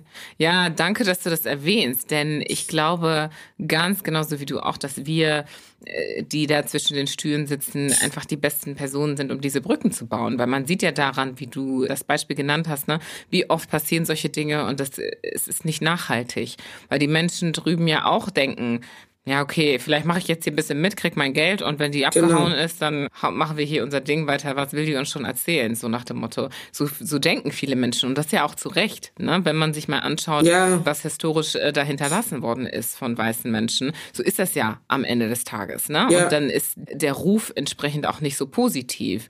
Und dann ist es auch super schwer, jetzt mit einem anderen Mindset, selbst wenn man mit einem anderen Mindset dahin kommt, als, weiße, als weißer Mensch, äh, das irgendwie anders machen zu wollen und dass das anders empfangen wird, weil anders kennt man es nicht. Ne? Und dann macht es total Sinn, jemanden hinzuschicken, der eben diese beiden Welten einfach vereint. Und das leider Gottes fängt mit dem Äußeren an. So ist das einfach ja. historisch gesehen. Ja. Also ich muss auch sagen, und das ist so wieder dieses Selbstbild, ne? Als ich anfangs nach Togo kam, musste ich mehr kämpfen als die weißen Kolleginnen. Ne? Das mhm. war so, warum schicken die uns jetzt die Schwarze? Ne? Also es war schon so von denen. Das wird ja auch oft auch als Argument genutzt, warum man eben nicht Leute, die so aussehen, dahin schickt, auch wenn man es nicht sagt. Aber dieses, die Partner wollen eine weiße Person. Nein, die Partner kennen das nur so. Ne? Ja. Die schickt nur weiße Personen, deswegen mhm. kennen sie es nur so. Mhm. Ne? Aber bei mir war das natürlich auch anfangs so, dass die dachten, warum schicken die uns jetzt eine Togoerin? Ne? So. Ja. Und irgendwann ist immer so das am Wochenende nach sechs Monaten der Bürgermeister damals, der rief mich immer an und sagt, Luisa, was machen wir heute für eine Aktivität? Ja, und ich war so, äh, ich lieg gerade im Bett, ich habe eigentlich nicht vor, heute irgendwas zu machen. Ne? So. Und der so, ach so, ich habe gedacht, ich so, nein, nächstes Wochenende wieder. Ne? So. Und der war mal so voll dabei und auch yeah. der Präfet irgendwie immer. Ne? So. Und die haben einfach gemerkt, also gemerkt, okay, das hat ihnen auch gedient, dass sie rausgegangen sind in die Viertel mm. und mit den Leuten mal gesprochen haben und nicht der blöde Typ war, der in der Mairie sitzt und das Geld die ganze Zeit sich in die Tasche steckt, mm. ne, mhm. so. Und haben dann auch voll mitgemacht, so mit der Zeit, ne, mm. so. Aber am Anfang musste ich beweisen, dass ich zu Recht dahin geschickt wurde irgendwie und sie auch vielleicht Nutzen davon haben, ne, so. Mhm. Und manchmal meinten die dann so, du bist so deutsch, ne? So haben die manchmal gesagt, ihr wisst doch gar nicht, so, was meint ihr damit? Meine, ja, deine Kolleginnen, die sind manchmal ein bisschen lockerer als du, ne? Weil ich dann gesagt habe, nee, das können wir jetzt nicht so machen, ne? So, das sehen yeah. unsere Vorgaben nicht vor, dass wir das jetzt so machen. Und dann waren die so, ja, aber könnten wir nicht. Und das ist natürlich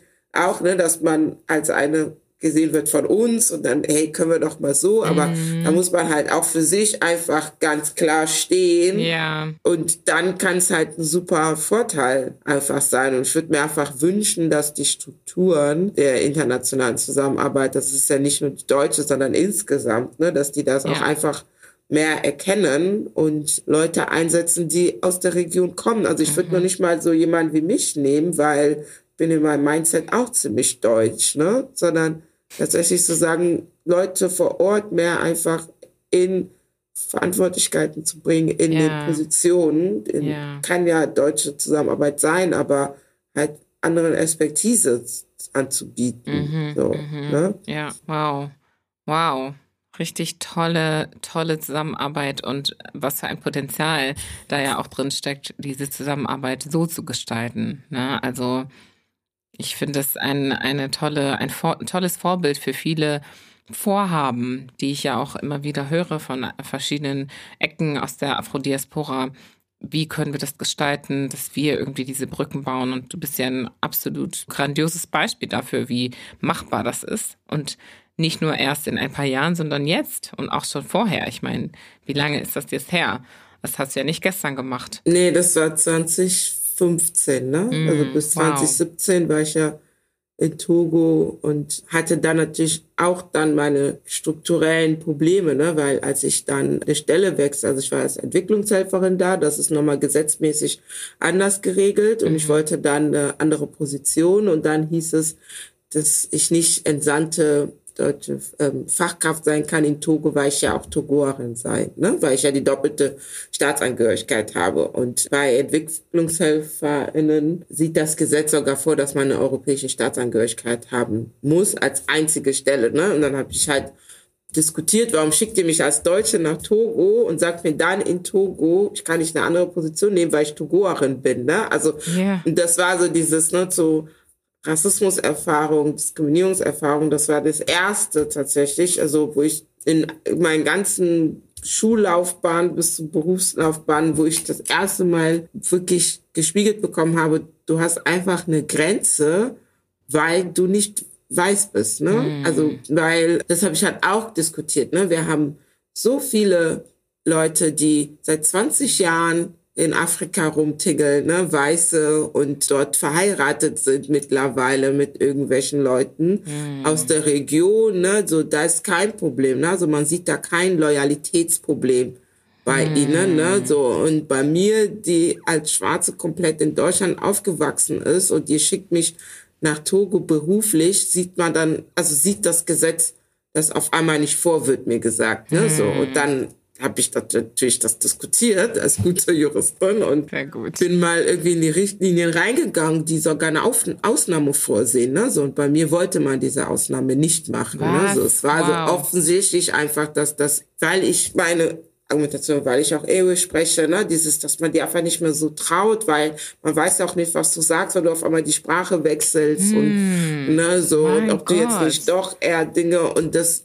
macht man halt auch strukturell dann so, dass du gar nicht in Positionen kommen kannst, ne, so. Und das ist auch Richtig. so ein von meinen kämpfen, die ich noch vor mir habe. Ich möchte diese Regelung auf jeden Fall irgendwann mal auf Ministeriumsebene thematisieren. Ja, also ich meine, worauf fußt das auch, ne? Was soll das bedeuten? Das fußt ich mein, auf die TZFZ-Leitlinie, so heißt sie. Da mhm. gibt's halt eine Regelung, die sagt, entsandte Fachkraft ist jemand ohne die Staatsangehörigkeit des Partnerlandes, so ist das mhm. formuliert. Mhm. Und dann gibt's aber einen zweiten Satz, der halt sagt, es geht auch jemand mit der Staatsangehörigkeit des Partnerlandes, wenn die Person breit einsetzbar ist. Ne, so.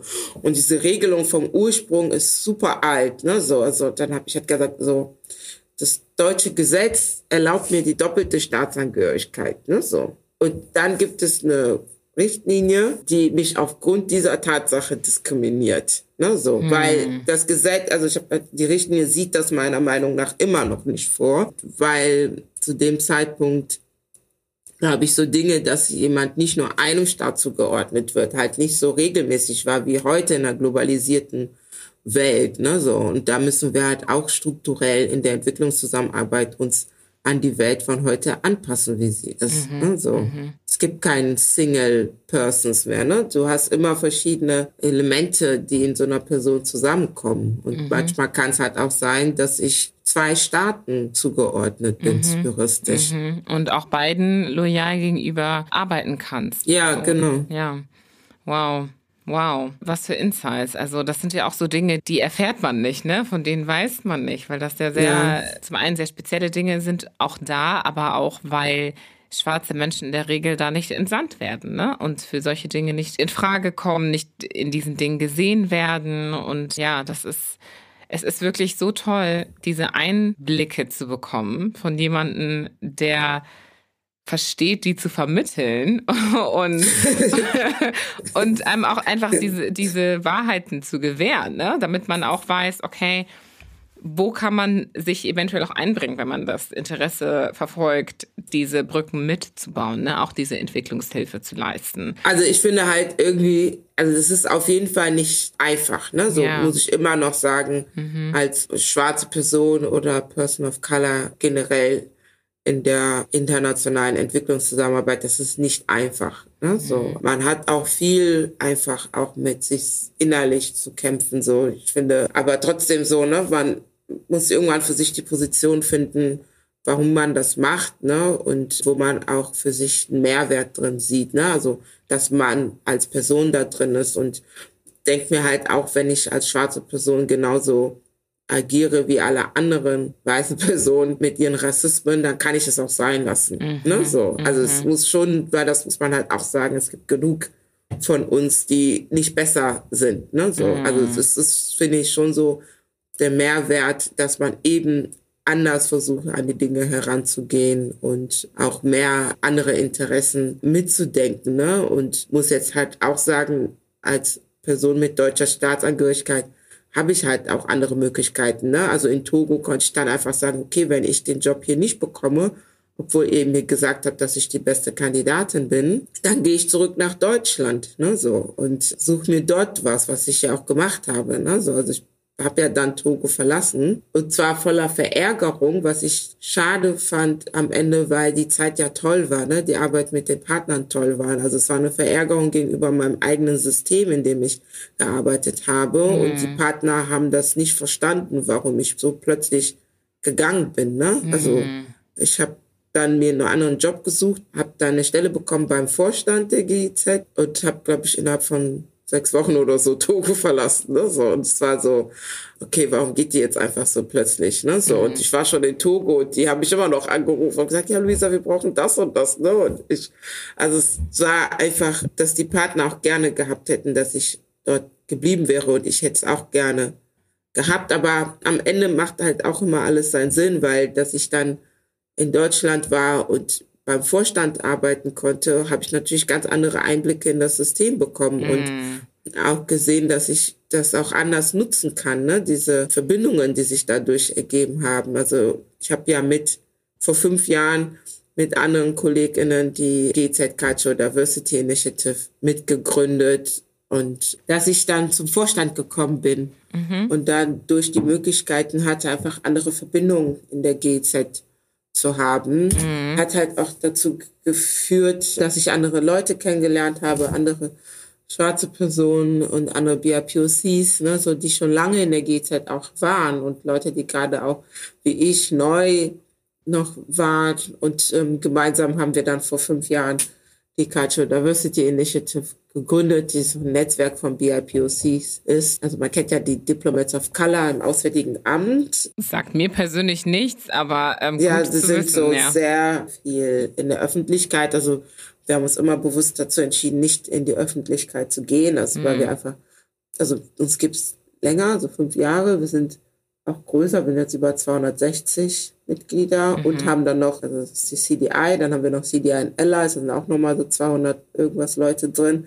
Aber einfach so ein Netzwerk, wo wir ähm, so ein Safer Space kreiert haben in der mhm. GIZ für BIPOCs und wo auch wir ähm, angefangen haben, zum ersten Mal über Themen wie Rassismus innerhalb der GIZ zu sprechen, ne? was mhm. natürlich sehr hart war für die Struktur, einfach auch anzuerkennen, dass wir nicht bessere Menschen sind, nur weil wir in der Entwicklungszusammenarbeit sind, was das Selbstbild der Leute ist in der Entwicklungszusammenarbeit. Ne? So. Mhm. Und die Feststellung aber, dass dadurch, dass man sehr oft in andere Länder geschickt wird, in einer sehr privilegierten Art und Weise. Ne? Und dieses Aufeinandertreffen, sagen wir Leute, die nach Afrika gehen, dieses Aufeinandertreffen mit Afrikanern ist ja immer, dass es die Armen sind, dass die denen untergestellt sind und so. Und dann kommen die nach Deutschland und begegnen dann eine wie mir und haben den Kasten drin, das ist die Arme, ne? so steht unter mir und dann sag ich so, sorry, wann, ich bin Volljuristin und mitnichten stehst du über mir und mhm. ne, so.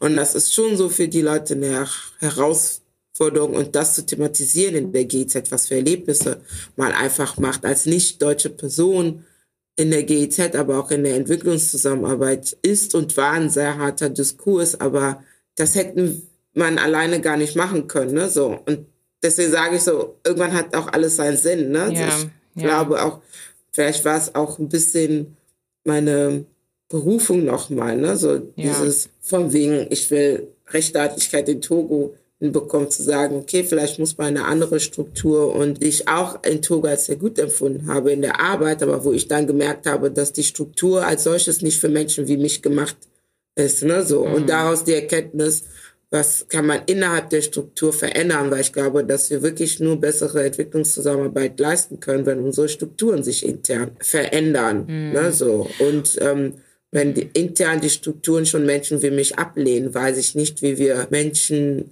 in aller Welt eine bessere Zukunft erschaffen ja, sollen. Ja, das ist ne, ja so. dann heuchlerisch, diese Entwicklungshilfe überhaupt anzubieten, dann am Ende des Tages, weil es dann nicht um die Ermächtigung derer geht, wenn das wenn diese Ermächtigung ja nicht mal in den eigenen Rängen der Fall ist. Ne? Genau, und dann bin ich schon froh, dass man die letzten fünf Jahre einfach schon so eine Entwicklung sieht, wo wir auch eine Management-Ebene haben, die sich mehr und mehr mit dem Diskurs auseinandersetzen, mhm. wo wir sie auch gezwungen haben, sich damit auseinanderzusetzen. Man sieht bei uns, dass die Führungsriege sich mehr verändert, diverser wird. Ne? Mhm. Und das wäre alles vor fünf Jahren noch überhaupt nicht denkbar gewesen. Ne? So. Und mm, mhm. auch letztes Jahr, dass wir dann geschafft haben, auch einfach als Initiativen uns irgendwie dann in den Aufsichtsrat wählen zu lassen, ist ja auch nochmal so auch in Richtung der Anteilseigner, also die Abgeordneten, Staatssekretäre, die dann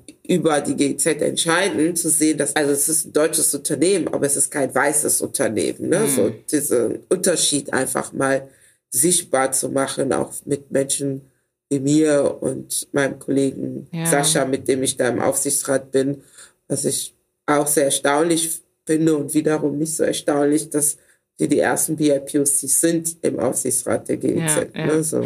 Wow. Und die GEZ hat ja, ich habe nochmal nachgeschaut, so circa 25.000 Mitarbeiter äh, ja. insgesamt. Ne? Also man könnte jetzt sagen, ja gut, 25.000 und dann habt ihr irgendwie 250 BIPOC, aber das ist ja schon echt sehr viel im Vergleich zu ganz vielen, mit denen ich bisher gesprochen habe, von denen ich weiß. Und das bei so einer Organisation, die es ja schon seit Ewigkeiten gibt, ja, und die ja auch eine Struktur oder eine Ideologie verfolgt, die es ja schon zu Kolonialzeiten ja. gab. Von daher ist es sehr, sehr schön. Also eine sehr schöne Entwicklung. Ja, ich glaube, wir sind jetzt sogar bei 26.000. Okay. Und natürlich, ne, so ist so natürlich unsere Initiative dagegen sehr klein und besteht mhm. auch viel aus Leuten mit deutschem Arbeitsvertrag. Mhm. Und das muss man halt auch sagen, dass 70 Prozent des Unternehmens, also ich glaube 16.000 sind halt national Beschäftigte, ne? so mhm. lokal mhm. Beschäftigte. Und die bringen sich natürlich selbstverständlich weniger in solchen Diskursen ein, weil sie viel, viel mehr zu verlieren haben. Ne? So. Und mhm. deswegen, ich erwarte auch nicht, dass äh, alle sich da einbringen, aber man merkt auch, dass unabhängig von unserer Initiative das Thema Diversität einfach jetzt überall in der GZ Thema ist. Ne? So mhm. ist es jetzt in unseren Leitlinien als Unternehmen äh, verankert ne? worden vor ein paar Jahren. Also es ist einfach jetzt überall da als Thema. Ne? Mhm. So, und jetzt muss man auch nur die Ebene hinbekommen, dass man an die Strukturveränderungen hingeht. Ne? Mhm. So. Wie bist du denn in diesen, in diesen Ausrichtsrat gekommen? Also wie bist du überhaupt in diese Position gekommen? Du hast vorhin ein bisschen angesprochen, du warst im Togo, hast gesagt, ich gehe zurück und bewerbe mich woanders. Hast du dich also einfach beworben und so lief das dann? Also ich habe mich in Togo beworben auf eine Stelle beim Vorstand. Das war dann 2017. Okay. Und dann bin ich zum Vorstand gegangen als persönliche Referentin von Herrn Preuß damals. Der war da damals Arbeitsdirektor. Also das jetzt der Arbeitsdirektor ist äh, Schäfer-Gümbel, also sein Vorgänger mhm. sozusagen. Und dann war ich ein Jahr bei ihm, weil er dann die GZ verlassen hat. Ist dann nach Benin gegangen. Also haben dann die Richtung getauscht sozusagen. Ach, okay. und ich war so, ja toll, jetzt brauchst du wieder einen neuen Job. So. und dann habe ich äh, ein Projekt gearbeitet zu Rechtsstaatlichkeit und Justiz ähm, in Afrika. Das war dann von Eschborn aus irgendwie in Côte d'Ivoire, Tunesien und Ghana dann umgesetzt, also viele Reisen immer. Mm -hmm. Und ich habe hauptsächlich äh, Côte d'Ivoire und Ghana gemacht. Und das habe ich zwei Jahre gemacht, bevor ich dann gewechselt bin, weil mein Chef rassistisch war. Das kann ich einfach offen sagen. Okay. Hm. Und ich habe dann gewechselt, zum Glück, zu einer super tollen Chefin, die mich damals angesprochen hatte, die mitbekommen hat, dass ich da Schwierigkeiten habe in der Position, wo ich war und die mir eine neue Stelle angeboten hat als Fachkraft für Inlandssicherheit, was ich jetzt mache. Mhm. Also dafür werde ich bezahlt in der GZ und der Rest ist alles nebenbei, so Ehrenamt. Ja, okay. Mhm. Also die Arbeit in der CDI ist ehrenamtlich und letztes Jahr waren dann Wahlen für die Gremien, also für den Betriebsrat und auch für den Aufsichtsrat. Und da hatte ich die Idee, dass wir in den Aufsichtsrat gehen und weil ich einfach dachte, das ist so die nächste Ebene, ne? so über dem Vorstand eine der drei Organe des Unternehmens, ne? weil wir eine GmbH sind. Wir brauchen sozusagen drei Organe und der Aufsichtsrat ist einer dieser drei Organe. Und mhm. zu sagen, das ist schön, dass wir als Initiativen funktionieren. Also es gab das Regenbogen-Netzwerk, die gibt es schon viel, viel, also viel, viel länger als die CDI, äh, über zehn Jahre. Und wir haben uns da zusammengetan. Also es gibt noch eine andere Initiative, GZ Postkolonial, die sich halt mit den kolonialen Kontinuitäten in der Entwicklungszusammenarbeit auseinandersetzen. Und mit GZ Postkolonial haben wir auch von den Mitgliedern her sehr viele Überschneidungen. Und da war die Idee, lass uns doch zusammentun und zu dieser Wahl antreten. Da gibt es Listen bei den Wahlen. Hm. Und dann haben wir also Rainbow Network, GZ Postkolonial und Cultural Diversity Initiative zusammen mit der Schwerbehindertenvertretung und noch Allies eine Liste gebildet, wo wir die ganze Diversität, die wir im Unternehmen haben, versucht haben, auf dieser Liste darzustellen, damit wir dann über andere Themen reden können. Ne? Weil beim Wahlkampf letztes Jahr war das auch so, alle Listen haben über Diversität geredet, aber alle Listen waren weiß. Mm. so. und, also weiß und das war halt auch so, dass wir das Thema Schwerbehinderung einfach auch mal platzieren wollten, mm. Thema sexuelle Orientierung und Identitäten, Thema ethnische Hintergrund, ne, so und Thema Postkolonialismus sowieso, ne. Und das haben wir mit dieser Liste halt auch hinbekommen, dass wir auf der Liste Leute hatten, die keine deutsche Staatsangehörigkeit haben. Also Voraussetzung war nur, dass man einen deutschen Arbeitsvertrag hat. Ne? Aber wir haben ja auch mhm. Leute mit deutschem Arbeitsvertrag, die keine deutsche Staatsangehörigkeit haben. Ne? So. Mhm. Und da solche Leute auf der Liste zu haben, Leute auf der Liste zu haben, die Haustechniker sind, die Office Management mhm. machen, die Gruppenleitungen machen, ne, so, also, und dann noch diese, also wirklich so Diversität in Bandbreite Richtung, verstanden ja. mhm. und haben dann Also es war eigentlich das Beste. Wir haben einen super Wahlkampf geführt, wo wir sehr viel Spaß hatten. Also ich würde sagen, der Wahlkampf war das Beste bis jetzt, wo wir einfach viele Veranstaltungen gemacht haben, unsere Gesichter gezeigt haben, erläutert haben, was wir anders machen wollen. Und auch dass das Thema nationale Mitarbeitende, die kein Wahlrecht haben, weil das Ganze nach dem Betriebsverfassungsgesetz geht, nach dem deutschen und sie ja keinen deutschen Arbeitsvertrag haben, aber der Aufsichtsrat ja über das gesamte Unternehmen ja halt entscheidet, ne, so. Und deswegen ja auch Dinge hat, die sie ja auch betreffen. Ne? So, wie kann man das besser einbeziehen auch und ihre Interessen mitdenken. Also, und dass wir dann so einen Erfolg hinbekommen. Also, wir haben die Wahl halt überall gewonnen, ne? so als neue Liste. Wow. Und es war sehr überraschend für uns und dass wir dann zwei Stimmen, also zwei Sitze bekommen haben von den sechs, die es gab war halt wirklich ein Riesenerfolg. Mhm. Ne, so. Und, wow. und dadurch, dass wir die stärkste Liste waren, wurde ich dann auch von den anderen KollegInnen der Arbeitnehmendenvertretung, also wir sind insgesamt zehn, drei Verdi Hauptamtliche, einer für die leitenden Angestellten und sechs von den Mitarbeitern, also insgesamt zehn und dass die neun anderen mich dann auch als erste stellvertretende Vorsitzende dann des Aufsichtsrats vorgeschlagen haben und der Aufsichtsrat das dann auch so entschieden hat, so dass Vorsitzender ist der Staatssekretär im BMZ, Jochen Flassbart. Und dann mhm. bin ich erste Stellvertretende und dann gibt's noch meine Kollegin, die die zweite Stellvertretende ist. Okay, wow. Sehr viel Verantwortung und auch sehr viel, was du ehrenamtlich machst. Ja, sehr erstaunlich. Ähm ja, also Aufsichtsrat ist auch Ehrenamt. Ja, wow. wow. So, deswegen. Ja, du bist ja echt wirklich sehr, sehr stark engagiert. Es spricht ja alles nur für dich. Also super, super cool, wie sehr du dich da einsetzt für diese strukturellen Veränderungen. Und man sieht dadurch ja auch, dass du das machst, was du sagst. Ne? You're walking the talk, weil du ja vorhin davon gesprochen hast, an den Strukturen zu arbeiten und wir weniger reden und mehr machen sollten. Und ich finde auch da also ein super gutes Beispiel, was du bist und, und zeigst für andere, die, die das nachmachen können und vielleicht auch wollen. Aber vielleicht dazu, ne, es braucht auch Leute, die die gleichen Visionen haben wie ja. man selbst, ne? Ja. Also das ist halt irgendwie, dass ich schon das Glück habe, glaube ich, gerade in der GIZ zu arbeiten, wo es sehr viele Mitarbeitende gibt, die eine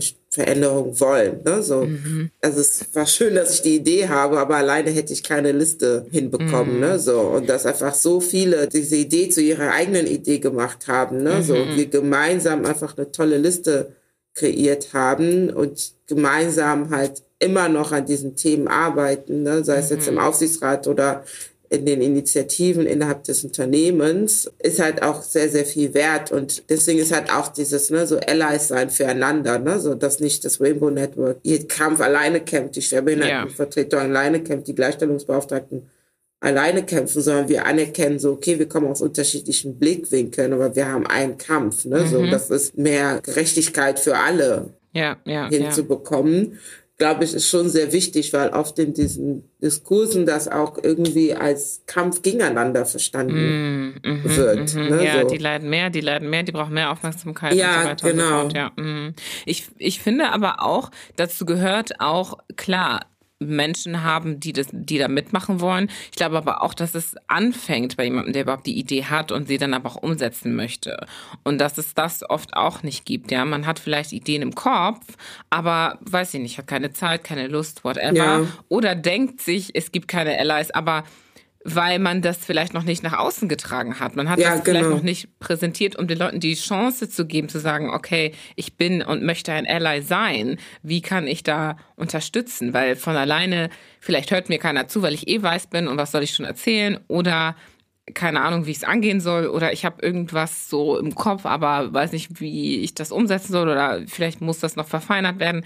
Aber überhaupt erstmal diesen ersten Schritt zu machen und auf der anderen Seite auch zu verstehen, ich habe die Ressourcen, ich kann das machen. Es gibt ja auch Menschen, die haben vielleicht Ideen, aber die nicht die Ressourcen haben, vielleicht nicht wirklich nicht die Zeit, weil sie noch, keine Ahnung, fünf Kinder zu Hause haben und deswegen nicht so viele engagiert sein können oder so, ne? Das heißt also auch diese Möglichkeiten ausnutzen, die man hat, weil man die Ressourcen hat, ist auch nochmal ein Thema, was ja. dazu führt, ne? dass, dass überhaupt solche Dinge umgesetzt werden am Ende des Tages. Ja, du hast gerade gesagt, vielleicht hört mir auch keiner zu, weil ich eh weiß bin. Das muss ich ganz schmunzeln.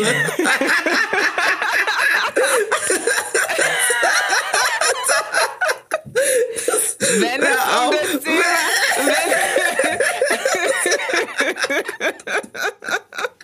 Oh Gott, ich muss gerade an ein, ein Spiel denken, was ich mit einem Freund gespielt habe vor ein paar Monaten. Und da ging es um, da hatten wir so Karten und äh, es ging um kontroverse Themen auf diesen Karten, ja. Und da war da entweder eine Frage oder eine Aussage und dann mussten wir unsere Meinung zu diesen Fragen, Aussagen nennen. Und dann gab es eine Karte, auf der stand irgendwas wie weiße Männer haben keine Nachteile oder sowas. Also sowas in die Richtung, es gibt ja. keine Situation, in der ein weißer Mann benachteiligt ist oder so. Und ja. da mussten wir, wir haben so lange nachgedacht und uns ist nichts eingefallen, bis wir über Tanzen gesprochen haben. Ja. Und dann haben wir gesagt, okay, vielleicht sind die benachteiligt, wenn sie tanzen müssen. so. Und irgendwie weiß nicht, betteln müssen oder sowas. Aber und dann, wir, und dann sind wir sogar noch darüber gegangen zu sagen, naja, wenn sie es dann können, ja, wenn ein weißer ja. Mann dann tanzen kann, dann ist sie da unglaublicher Hype, so, ne, ja. wow, der kann tanzen und am besten noch so ein bisschen afrikanische Moves, so, und dann, wow, ja. schon wieder sensationell, so, ne? Ja, ja, ja. Ich verstehe, warum du schmunzelst. Das wird so gut, wenn ihr manchmal sagt, mir hört keiner zu, weil ich weiß bin. Also ich meinte in dem, in dem Kontext von Diversity und so, ne? Ich habe ich hab einen guten Freund, der ist weiß. Und mit ihm habe ich jetzt auch, ich spreche immer mal wieder mit ihm über diese ganzen Themen. Und er sagte dann auch zu mir, ja, heutzutage kannst du als weißer Mann jetzt schon nicht mehr reden, ja. wenn es um das Thema Diversität geht. So, ne? Du kannst halt, ja. dann hört dir keiner zu, wenn man sagt, ja, was willst du uns denn jetzt schon wieder erzählen? So nach dem Motto, ne? So, du hast ja eh alles, was du, so, du musst dir um nichts Sorgen machen, deswegen kannst du hier nicht mitreden oder darfst sogar teilweise nicht mitreden, ne? Also das ja, schon eher in dem Kontext. Also das merkt man ja auch bei uns. Ne? Das ist mhm. ja gerade so feministische Entwicklungszusammenarbeit, feministische Entwicklungspolitik, feministische Außenpolitik sind mhm. ja jetzt so mhm. gerade so Begriffe, die ja so rumgeschmissen werden. Ne? So, mhm. Und merkt man schon, wenn man so mit ein paar Männern redet, die dann sagen, ja, heißt das jetzt, dass wir jetzt irgendwie gar nichts mehr dürfen oder was? Ne? Mhm. So denkt ja, kannst ja auch als Mann Feminist sein, ne? Es soll es mhm. nicht immer um dich gehen. Aber, mhm, aber, mhm. aber, weißer Mann, aber das, das, das, und das ist ja auch, das merkt man ja auch super oft, dass wenn man einfach das benennt, ne? Alter weißer Mann. Das ist ein Trigger, ne? Ja, ich mag jetzt den Begriff alte weiße Frau. Das, äh, das ist das Gegenspiel darzustellen. Das, das, das, das Krisentrigger. Mhm. So. Mhm. ja. Aber kommen wir mal Zurück. weg zum, vom weißen Bild und gehen zum schwarzen Bild, sage ich jetzt mal ganz spitz.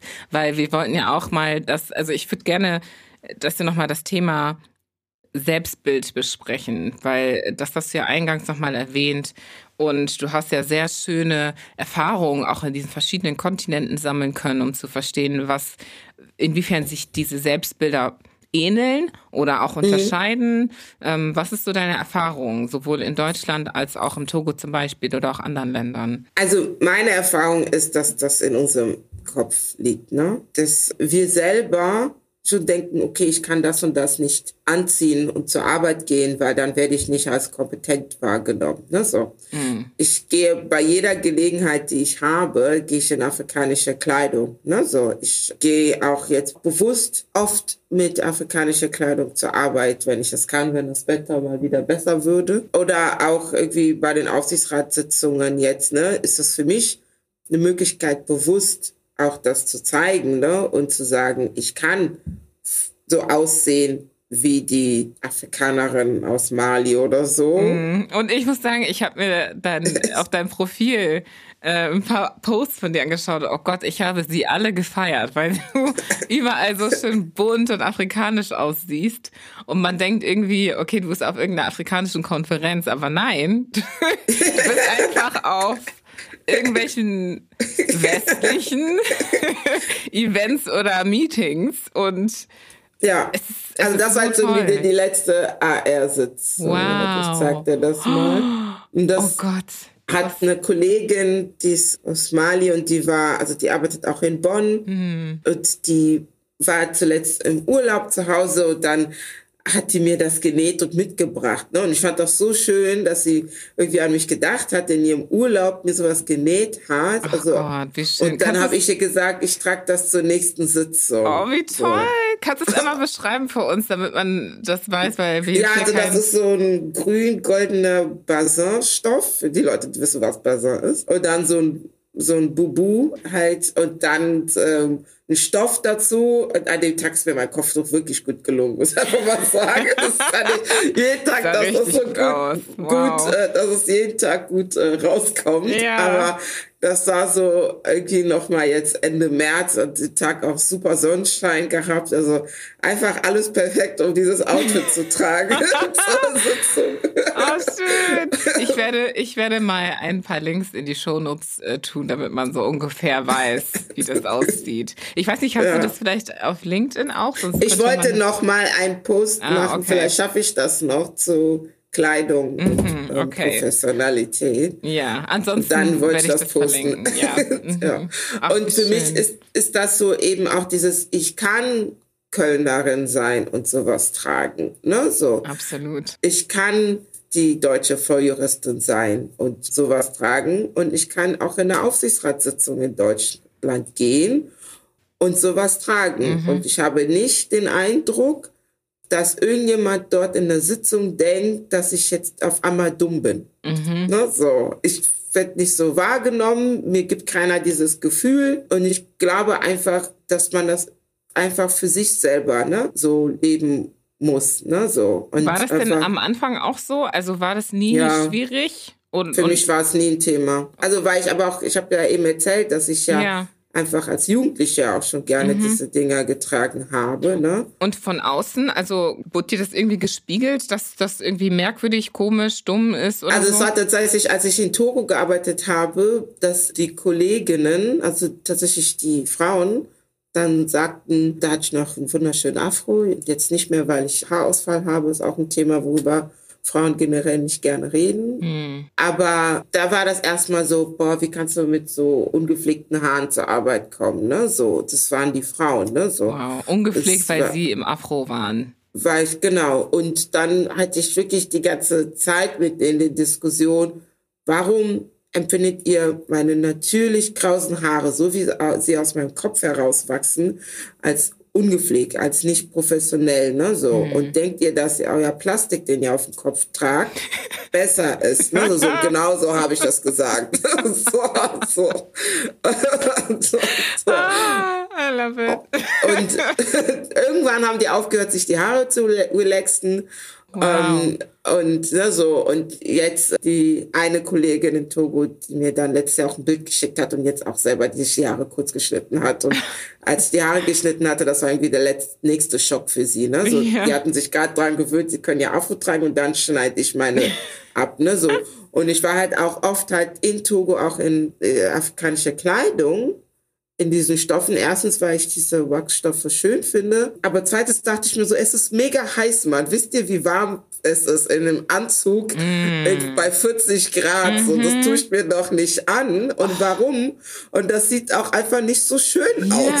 Wie sowas, was ich mir habe nähen lassen, was auf mich und meine Körperform angepasst ist. Ne, so. Mhm. Ach, weißt du, das ist so, ich, ich, das sind diese Bilder, die ich im Kopf habe, wenn ich mir diese politischen Sitzungen in Afrika ja. angucke. Weißt du, dann denke ich mir, warum sitzen diese ganzen schwarzen Menschen in diesen dicken, ja. dunklen Anzügen, die die Sonne anziehen und äh, die wahrscheinlich ja. innerlich irgendwie schon braten, so, ne? Also, wie kann das sein? Die sitzen da bestimmt total schwitzend. und ja. dabei gibt es so viele wunderbare Kleidung, die ihre Kultur widerspiegelt. Und immer wenn ich dann die vereinzelten Frauen sehe, die dann da sitzen mit äh, so die es eh viel zu wenig gibt auf der einen Seite und die dann da sitzen und was tragen, was farbenfroh ist und ihre Kultur widerspiegelt, denke ich immer so, wow, die Frauen wieder, ne? Haben es wieder verstanden. So. Ja, genau.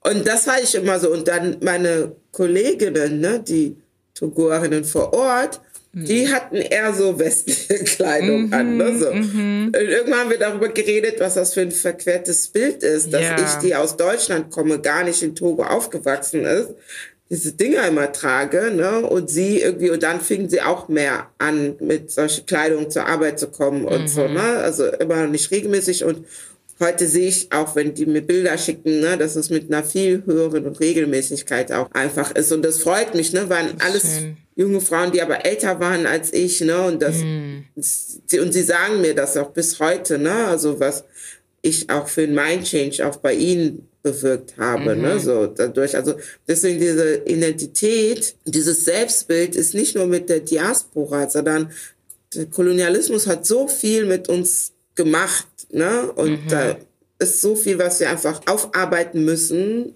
Auch ein Grund, wo ich sage, das kann ich alles viel besser, als in die Politik zu gehen, ne? So. Yeah, da, yeah. ne? sondern einfach so dieses Mentalitätswechsel, unser eigenes Selbstbild aufzuarbeiten. Und wenn ich das in Togo kann oder in Côte d'Ivoire oder was auch immer, dann kann ich das auch in Deutschland. Ne? Ja, so. absolut, absolut. Super schön. Und wie ist das für dich hier in Deutschland? Was hast du hier erlebt, was das angeht? Oder wie siehst du das gerade? Ja, also ich sehe gerade, dass, also es gab mal so eine Zeit lang, da war ja afrikanische Mode in, ne, so. Also das meinte meine Freundin zu mir, diese Dashiki-Stoffe hat sie zuerst bei mir gesehen, ne, mhm. so.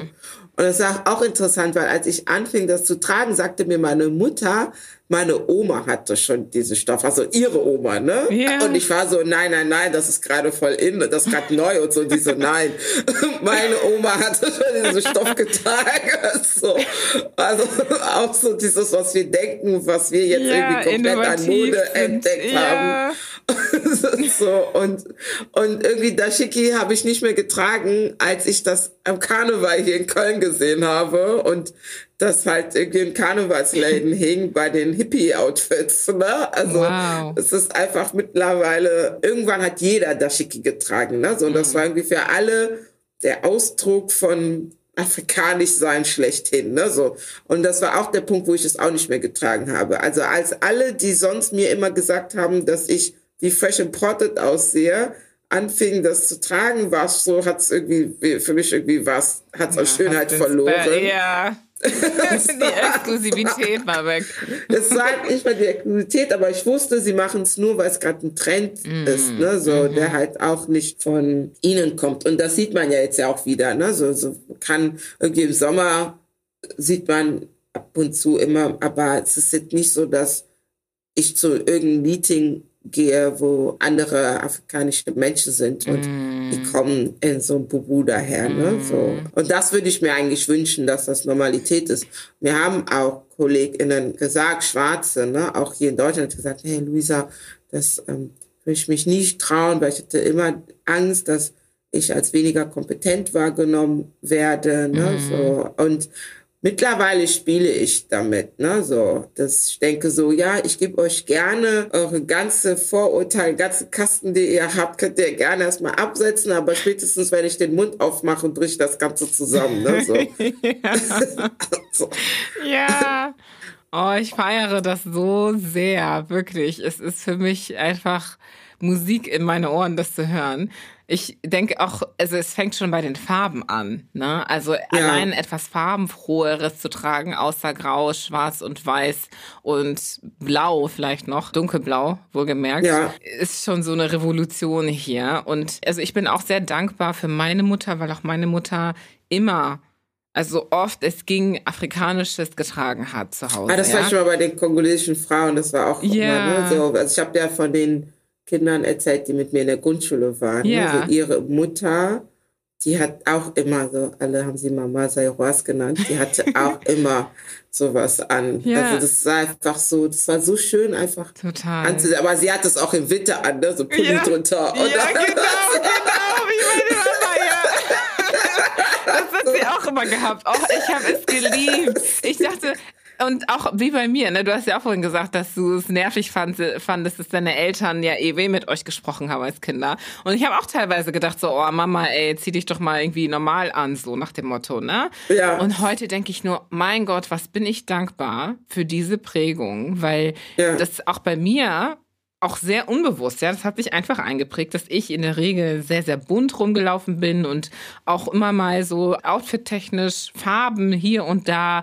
Und dann hast du immer bemerkt, boah, du trägst dich immer so und äh, so und so an, äh, trägst immer so farbenfrohe Sachen. Und wie kann das sein? Also Outfit wurde immer und immer wieder kommentiert. Yeah. Und yeah. auch da habe ich dann irgendwann gedacht so, boah, ich würde voll gerne afrikanisch irgendwie was tragen. Und dann habe ich mit Kopftüchern angefangen, so weil ich natürlich manchmal ja. keine Lust hatte, meine Haare zu machen. Und dann wickelt man die irgendwie in den Schal ja. und gleichzeitig noch mit einem afrikanischen äh, Tuch drüber. Und das kam dann auch immer, also wurde auch immer wieder kommentiert und irgendwann dachte ich auch so, ja, schön. Ja. ja. Ne? Also es ist dann auch ein Thema und du hast dann die Möglichkeit, über deine Kultur zu sprechen in diesem Moment, weil das eh ja. thematisiert wird. Und dann kannst du den Leuten deinen also einfach auch stolz mitteilen, wo deine Wurzeln äh, liegen und was das bedeutet für dich und so und da auch wieder so eine Brücke schlagen. Ne? Und das finde ich immer, das ist so eine tolle Opportunität, die man dann ausnutzt, ausnutzen ja. kann. Ne?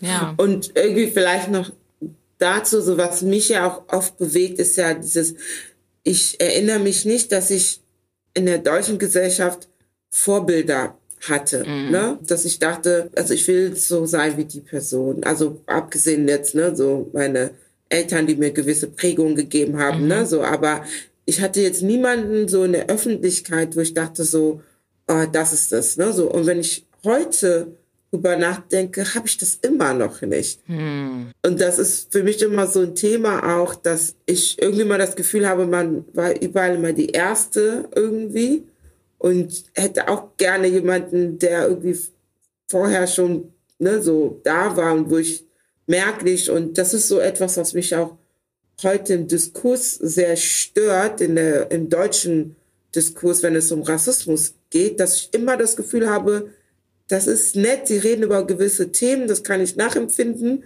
aber, ne, und es ist immer dieses Aber. Und ich mm. finde, wir sollten auch in der schwarzen Community, wenn man von Community reden kann, auch dazu kommen, diese Fragen zu stellen, wer spricht eigentlich immer? Mm. Ne, so. Mm. Also mm auch so Themen wie Colorism, ne, so, das ist ja auch, dass das dass die Leute, die gerade so in der Öffentlichkeit sind, diese Themen nicht gerne thematisieren wollen, mhm. weil sie halt alle im helleren Spektrum sind und es jetzt okay ist, also ich sage immer so, für mich ist Beyoncé irgendwie nicht das, der Inbegriff von schwarzer Frau, weil alle mhm. immer sagen, oh, Beyoncé, ne, so. Und ich denke mir mhm. so, nee, Beyoncé ist die Jahre über einmal heller geworden, mhm. durch ihre ganzen blonden Perücken und so. So sehen die Frauen nicht aus, wenn ich in Togo bin, ne, so. Es ja. ist so dieses auch so, was wird uns gespiegelt und was nehmen wir auch an als die Selbstverständlichkeit, der wir nachzufolgen haben. Und genauso ist das auch im Rassismusdiskurs hier, ne, so.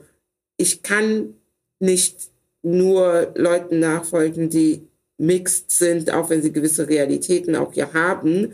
Aber ich habe nun mal andere Erfahrungen mhm. als jemand, die in Togo geboren ist, die als dunkle, dunkelschwarze Person, das muss man ja auch noch mal mhm. sagen, so einfach hier ganz anders wahrgenommen wird, sogar auch in den, unter der schwarzen Community anders wahrgenommen wird mhm. und würde einfach mir wünschen, dass Kinder, die jetzt so in einem Farbspektrum sind, wie ich, ne, einfach diese Vorbilder mehr vorgelegt bekommen, weil das merke ich bei jungen Leuten, ne, was es auch mit ihnen macht, dass gerade die Schwarzen, die so öffentlich sind, alle heller sind. Ja, ja, ja, ja absolut. Was siehst du denn, was das in ihnen macht? Also ich, das würde ich super gerne auch noch mal näher verstehen, weil ich denke auch zum Beispiel meine Hautfarbe, ne, die ist ja auch jetzt nicht super hell, aber auch nicht super dunkel. Ja. Und das war für mich auch ab und an mal ein Thema, wo ich mich gefragt habe, hm, so wie sehen mich die Leute? Ich habe auch schon manchmal gespiegelt bekommen, dass ich als so halbschwarz wahrgenommen wurde. Ne? So, oh, hast du einen weißen Elternteil oder so? Und ich war dann total geschockt, weil ich dachte, wie ja. bitte? Das kann doch nicht wahr sein. Aber das ist halt so diese ja, das ist die Wahrnehmung von außen und dann ist ja. die Frage, was erwarten die Leute dann von dir? Also, ne, denken genau. sie, du verstehst, was sie erzählen oder, oder nicht oder musst du dich in einer gewissen Art und Weise äußern? So, ich, und was macht das dann mit dir oder was macht das mit denen, wenn sie dich sehen? Und mit dieser Frage der Identifizierung, inwiefern macht man das auch von jemand anderem abhängig, so, ne? Ja, also ich nehme noch mal so ein Beispiel aus einfach meinem Arbeitskontext, ne? So meine Erfahrung ist so, wenn ich in irgendwelchen afrikanischen Ländern war oder auf Dienstreise oder so, ne? Dann war so, okay, warum schicken die uns die, ne? So. Mhm. Wenn eine Mixed Person kommt, stellen sie die Frage nicht, weil sie sie als westlicher assoziieren, mhm. ne? So. Und das heißt, die Kämpfe, die man hat, ne, sowohl in der eigenen Gesellschaft, auch gegenüber der weißen Gesellschaft, das ist immer da, ne? Das mhm. ist immer dieses, ich sage nicht, dass Mixed People das nicht haben oder hellere Leute das nicht haben, ne, so, aber es ist auch, wenn man sich Werbung anschaut, ne, so dann ist so, entweder hat man eine ganz dunkle Person, die dann nochmal dunkler gemacht wird, so, weil man das mhm. irgendwie nochmal so sehr exotisiert, mhm. ne, dieses Schwarzsein und dann irgendwie so Melanin is Popping sozusagen ähm, yeah. nochmal hervorstellen möchte oder du hast halt die Leute mit den grau, also nicht so ganz krausen Haaren, so ein bisschen welliger und ne, so. Und das ist dann so die Norm, die jetzt dargestellt wird, ne, so. Und wenn du als Teenie aufwächst, ne, so, und das die Norm ist, ne, also es ist schön, dass es nicht nur die blonden Leute sind, die wir in unserer Kindheit mhm. immer in der Werbung gesehen haben, also es war schon mal eine Entwicklung, mhm. aber dass auch wir dazu überkommen und ich erwarte das noch nicht mal so also ich erwarte es auch von der weißen Gesellschaft, aber ich erwarte das mehr von uns, weil ich äh, stelle fest, dass wir uns darauf ausruhen, dass wir die Diskurse führen gegenüber der weißen Gesellschaft und deswegen uns nicht damit beschäftigen, was innerhalb von unserer eigenen Gesellschaft passiert. Mhm. Ne? So, mhm. dass junge Menschen sich schon bleachen, weil ihnen gespiegelt wird, du bist zu dunkel. Ne? Mhm. Und zwar nicht gespiegelt wird von den weißen Leuten, du bist zu dunkel, sondern von den schwarzen Leuten, du bist zu mhm. dunkel. Ne? So. Mhm. Dazu braucht es halt auch einfach Vorbilder, die eben dunkel sind, ja. damit diese Kinder auch sehen, das ist okay, ne? mhm. ne? so, dass mhm. ich so geboren bin. Ja. Und das ist schön. Ja, ja, ja. Ja, das stimmt. Ich muss auch daran denken, also meine Mutter zum Beispiel hat sich auch eine Zeit lang gebleached tatsächlich. Das ist aber auch so eine kongolesische Sache. Ich glaube, es gibt in Afrika nicht, ich glaube, Kongolesen sind dafür bekannt, dass sie das am meisten ja. machen irgendwie von. Nee, ich glaube, Nigeria kommt noch. Echt? Nigerianische okay. Frauen. So okay, ja. Also Nigeria, stimmt, Nigeria, ja, Nigeria und ich glaub, Kongolesen. Die höchsten Zahlen Nigeria tatsächlich. Mm, okay, vielleicht aber auch, weil man die dort einfach erzählen kann. Aber I don't know. Ja. Ähm, ja. Auf jeden Fall kenne ich das, dieses Thema Bleaching. Und ich muss auch sagen, ich bin nicht sicher, warum ich das nicht übernommen habe von meiner Mutter. Hat aber auch niemand von meinen Schwestern und wir sind nicht wenige. Daher bin ich da schon mal dankbar. Aber gleichzeitig sind wir alle ziemlich hell. Also, ja. beziehungsweise dazu muss ich sagen, meine Schwester, die jetzt nach Australien gezogen ist, wahrscheinlich wegen der Sonne ist sie wieder sehr viel dunkler, aber sie war auch jetzt nicht super hell. Und meine jüngere Schwester ist auch recht also dunkler als ich und meine, meine Schwester, die näher dran ist vom Alter her. Ja. Aber das macht schon auch was mit einem, ne? Man, man ja. sieht schon auch so, okay, dass man sich vergleicht und ich weiß auch von meiner Schwester, meiner Jüngerin, die hatte da auch mal so ein paar Themen, ne, was die Hautfarbe mhm. angeht, weil wir heller waren als sie und so. Also es macht schon was mit ein und das macht man als unbetroffene Person kann man da vielleicht gar nicht drüber, muss man da nicht drüber nachdenken, aber in unserem Fall ist es zum Beispiel auch nochmal sehr besonders, weil wir innerhalb unserer Familie ja diese ja. unterschiedlichen Hautfarben haben, obwohl die Eltern alle gleich sind, so, ne? Alles Afrikaner, keine weiße Person da irgendwie reingemixt, sage ich mal. Ja. ja, wobei meine Jüngsten, die sind, aber das ist was anderes. Aber so die, die es betrifft, offensichtlich, weil sie gleiche Eltern haben, also schwarze Eltern, ja. ist das schon besonders. Ja, also das sagen wir bei uns. Meine Schwester ist ja auch deutlich heller als ich. Ne? Mm. So, mein mm Bruder ist so in Mitte und dann äh, ich so am dunkelsten. Ne? Also, ja. Äh, irgendwie, es war bei uns nie ein Thema zu Hause. Ich glaube, deswegen hat auch keiner von uns irgendeinen Komplex, in welche Richtung auch immer. Ne? Mhm. Also äh, gar kein Shade bei uns. Mhm. Deswegen finde ich das immer so schade, wenn ich das bei anderen beobachte. Ne? Mhm. So. Und deswegen ist das auch für mich so, okay, das ist nett, dass wir diese Diskurse führen, was die weiße Mehrheitsgesellschaft macht. Aber wir müssen auch mit uns, mit uns beschäftigen. Mm. Ne? So, mhm. weil ich glaube, der Schmerz, den wir uns immer noch selber anfügen, ist auch sehr, sehr groß. Ja, ja, das stimmt, das stimmt. Wenn ich so zurückdenke in meine Jugend und so, habe ich aufgrund von Aussehen eher von Schwarzen negative Erfahrungen hm. gemacht als jetzt mit Weißen. Mhm. So. Mhm.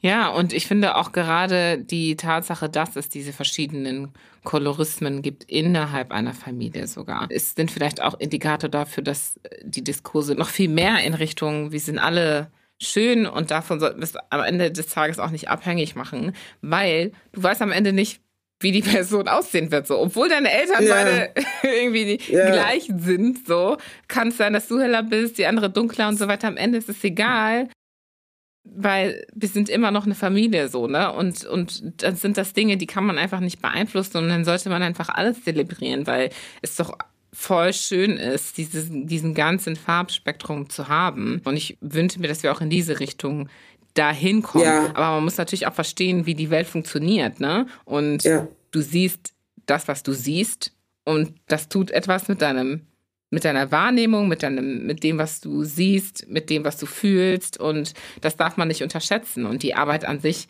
liegt eben nicht nur in diesen mit sich selber arbeiten, sondern eben auch, wie wir vorhin bes besprochen haben, die Strukturen ja. und dass das uns gespiegelt wird von, von der großen ja, Welt da draußen, sage ich jetzt mal.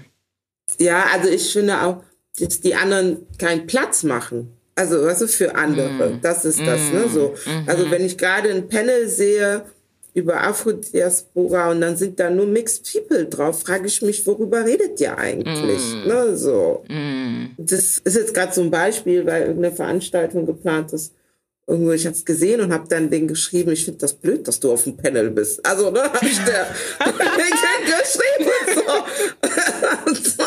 so, so. Also, dann irgendwie, ich glaube, ich habe es anders ausgedrückt. Ich habe geschrieben, ich finde den Panel nicht gut, ne, so irgendwie. Ja, so, ja. so, so, weil, aber es ging halt schon so in die Richtung von den allen, die auf dem Panel, wo ich mir denke, wie kommt diese Panel zustande, mhm. ne, so, mhm. wie ihr das gestaltet habt, ne, so, das, also es ist auch dieses, Platz machen. Ja. Ne? Ja. Und vernünftig auswählen. Aber ich, also ich meine, wir müssen jetzt noch nicht mal über die ganzen weißen sag ich mal, weißen Veranstaltungen sprechen. Nee, ja, weil nee. da ist eh schon das Thema so, okay, wow. Nee, ich meine unsere eigene, unsere, ne? Also genau. das ist eine genau. afrodiasporische Veranstaltung, ja, ja. ne? So. Und dann denkt man so, wie kommt es dazu, dass wir so ein Panel ja, zusammenbringen richtig, mit richtig. Leuten über irgendwie afrikanische irgendwas und da sitzen dann nur Leute, die deutschen Bezug haben, also mhm. Leute, die in Deutschland geboren sind, keine Ahnung, was das so war, why. Mhm. Ja, und ja. da finde ich, müssen wir selber auch, ne, so das, was wir fordern von der weißen Mehrheitsgesellschaft auch umsetzen bei uns selbst erstmal. Bei uns selbst. Ja. Ne, mhm. so. Und das meine ich mit ins Tun kommen. Ich habe oft den Eindruck, dass wir uns darauf ausruhen, Forderungen zu stellen, macht es angenehmer, weil selber bei sich ähm, anzupacken ist halt viel, viel schwieriger. So. Ja, ja, ja. Ja, das ist auf jeden Fall mal eine gute Aufforderung, über die man nachdenken kann als Black Community, die uns hier zuhört, hoffentlich. Und das einfach mal mitnehmen, weil das ist ein Thema. Das ist ein Thema und ich denke, das wissen wir alle. Ne? Ich glaube nicht, dass da jemand da draußen ist und schwarz ist und sagen kann, nö, ist doch gar kein Problem. Ich glaube, das ist ein sehr offensichtliches Ding, was einfach nicht oft genug besprochen wird. Und da sollten wir hinkommen, das zu thematisieren und auch zu ändern, weil es ist ja möglich. Wir sehen ja, es gibt schwarze Menschen in allen möglichen Kolorismen, die in der Lage dazu sind, sich zu äußern, die viel tun. Du bist ein ja. gutes Beispiel und viele andere auch in meinem Podcast oder auch woanders, die existieren. Und wenn wir ja ein bisschen mehr Effort vielleicht darin setzen könnten, diese Menschen auch wirklich zusammenzubringen, uns miteinander so zu vernetzen, dann ist das auch machbar, was wir hier als Möglichkeiten sehen. Ja, vielen Dank. Luisa, wir sind schon sehr, sehr, sehr weit gekommen, was Zeit angeht, aber auch Themen. Und das ist ganz, ganz toll, ähm, dass wir so viel besprechen konnten in dieser Zeit. Bevor wir das beenden, auch für dich ein paar Blitzfragen. Ja. Ja, ich starte mal. Antonym oder Synonym? Äh, Synonym. Glatt oder kraus? Kraus. Erwachsen oder kindlich? Erwachsen. Ebbe oder Flut? Flut. Flut. Anfang oder Ende? Anfang. Afrikanerin oder Deutsche? Beides. Beides, okay. und dann würde ich sagen, Togoerin und Deutsche. Mm, okay, okay. Togoerin und Deutsche. Aber da wirst du sagen, beides. Beides, genau. Okay. Ja, vielen Dank. Das war's auch schon. Danke dir, das hat sehr viel Spaß gemacht. Also. Mhm. Und die Zeit ging schneller als jetzt irgendwie dachte, ich glaube, es jetzt zwei Stunden oder Ja, so, ne? viel schneller. mein Gott, ich habe schon gedacht, oh, wir waren, wir waren erst bei halb zwölf und ich dachte, ach komm, kriegen wir hin, kriegen wir hin. Und jetzt. oi, oi, oi. Aber es hat sich total gelohnt. Für mich und für dich. Ja, es war super. Ja, hoffentlich auch. Toll. Es hat auch mir so viel gebracht, wieder so viel gelernt habe ich und es ist schön, eine Volljuristin kennenzulernen, die schwarz ist und so sehr engagiert und ja, wirklich das tut, was sie sagt. Daher vielen Dank, dass ich davon ein bisschen Einblicke, dass du mich da gewähren lassen hast. Und uns ja, im Allgemeinen, ja.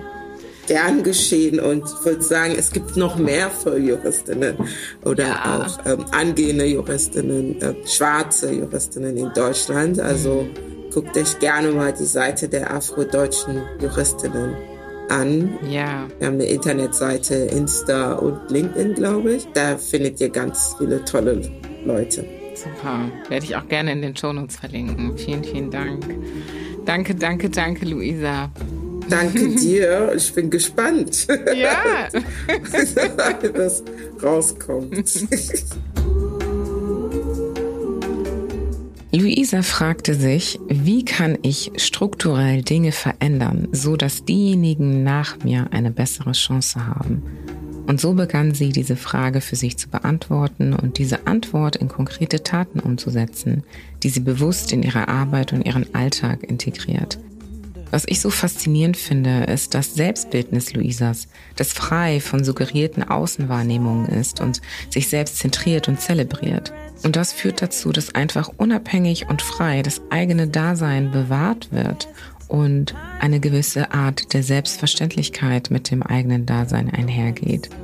Ich finde es immer bewundernswert, wenn jemand Intellektualität mit Fremd- und Eigenkultur vereinbaren kann und sich und die eigene Identität damit nicht verliert oder verleugnet, sondern sie eben nicht nur bewahrt, sondern auch bereichert, beziehungsweise dadurch ja selbst auch bereichernd für die Fremdkultur ist.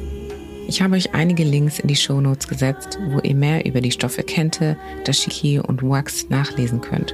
Sehr wichtige Aufklärungstexte, hauptsächlich auf Englisch, da afrikanische Geschichten im Deutschen leider noch sehr wenig dokumentiert und aufbereitet wurden. Auch zum Thema doppelte Staatsangehörigkeit stand heute und wir sind im Sommer 2023.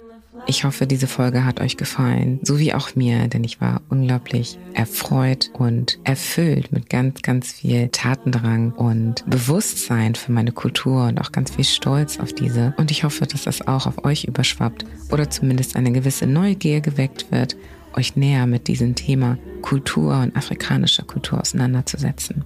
In diesem Sinne, danke fürs Zuhören. Vergesst nicht, den Like-Button zu drücken oder auch das Glockensymbol, damit ihr benachrichtigt werdet für neue Episoden. Und eine tolle Bewertung wird uns natürlich auch freuen, damit Afrikaner auch an mehr Leute weitergetragen werden kann. Also vielen Dank nochmals fürs Reinhören und bis zum nächsten Mal bei Afrikaner.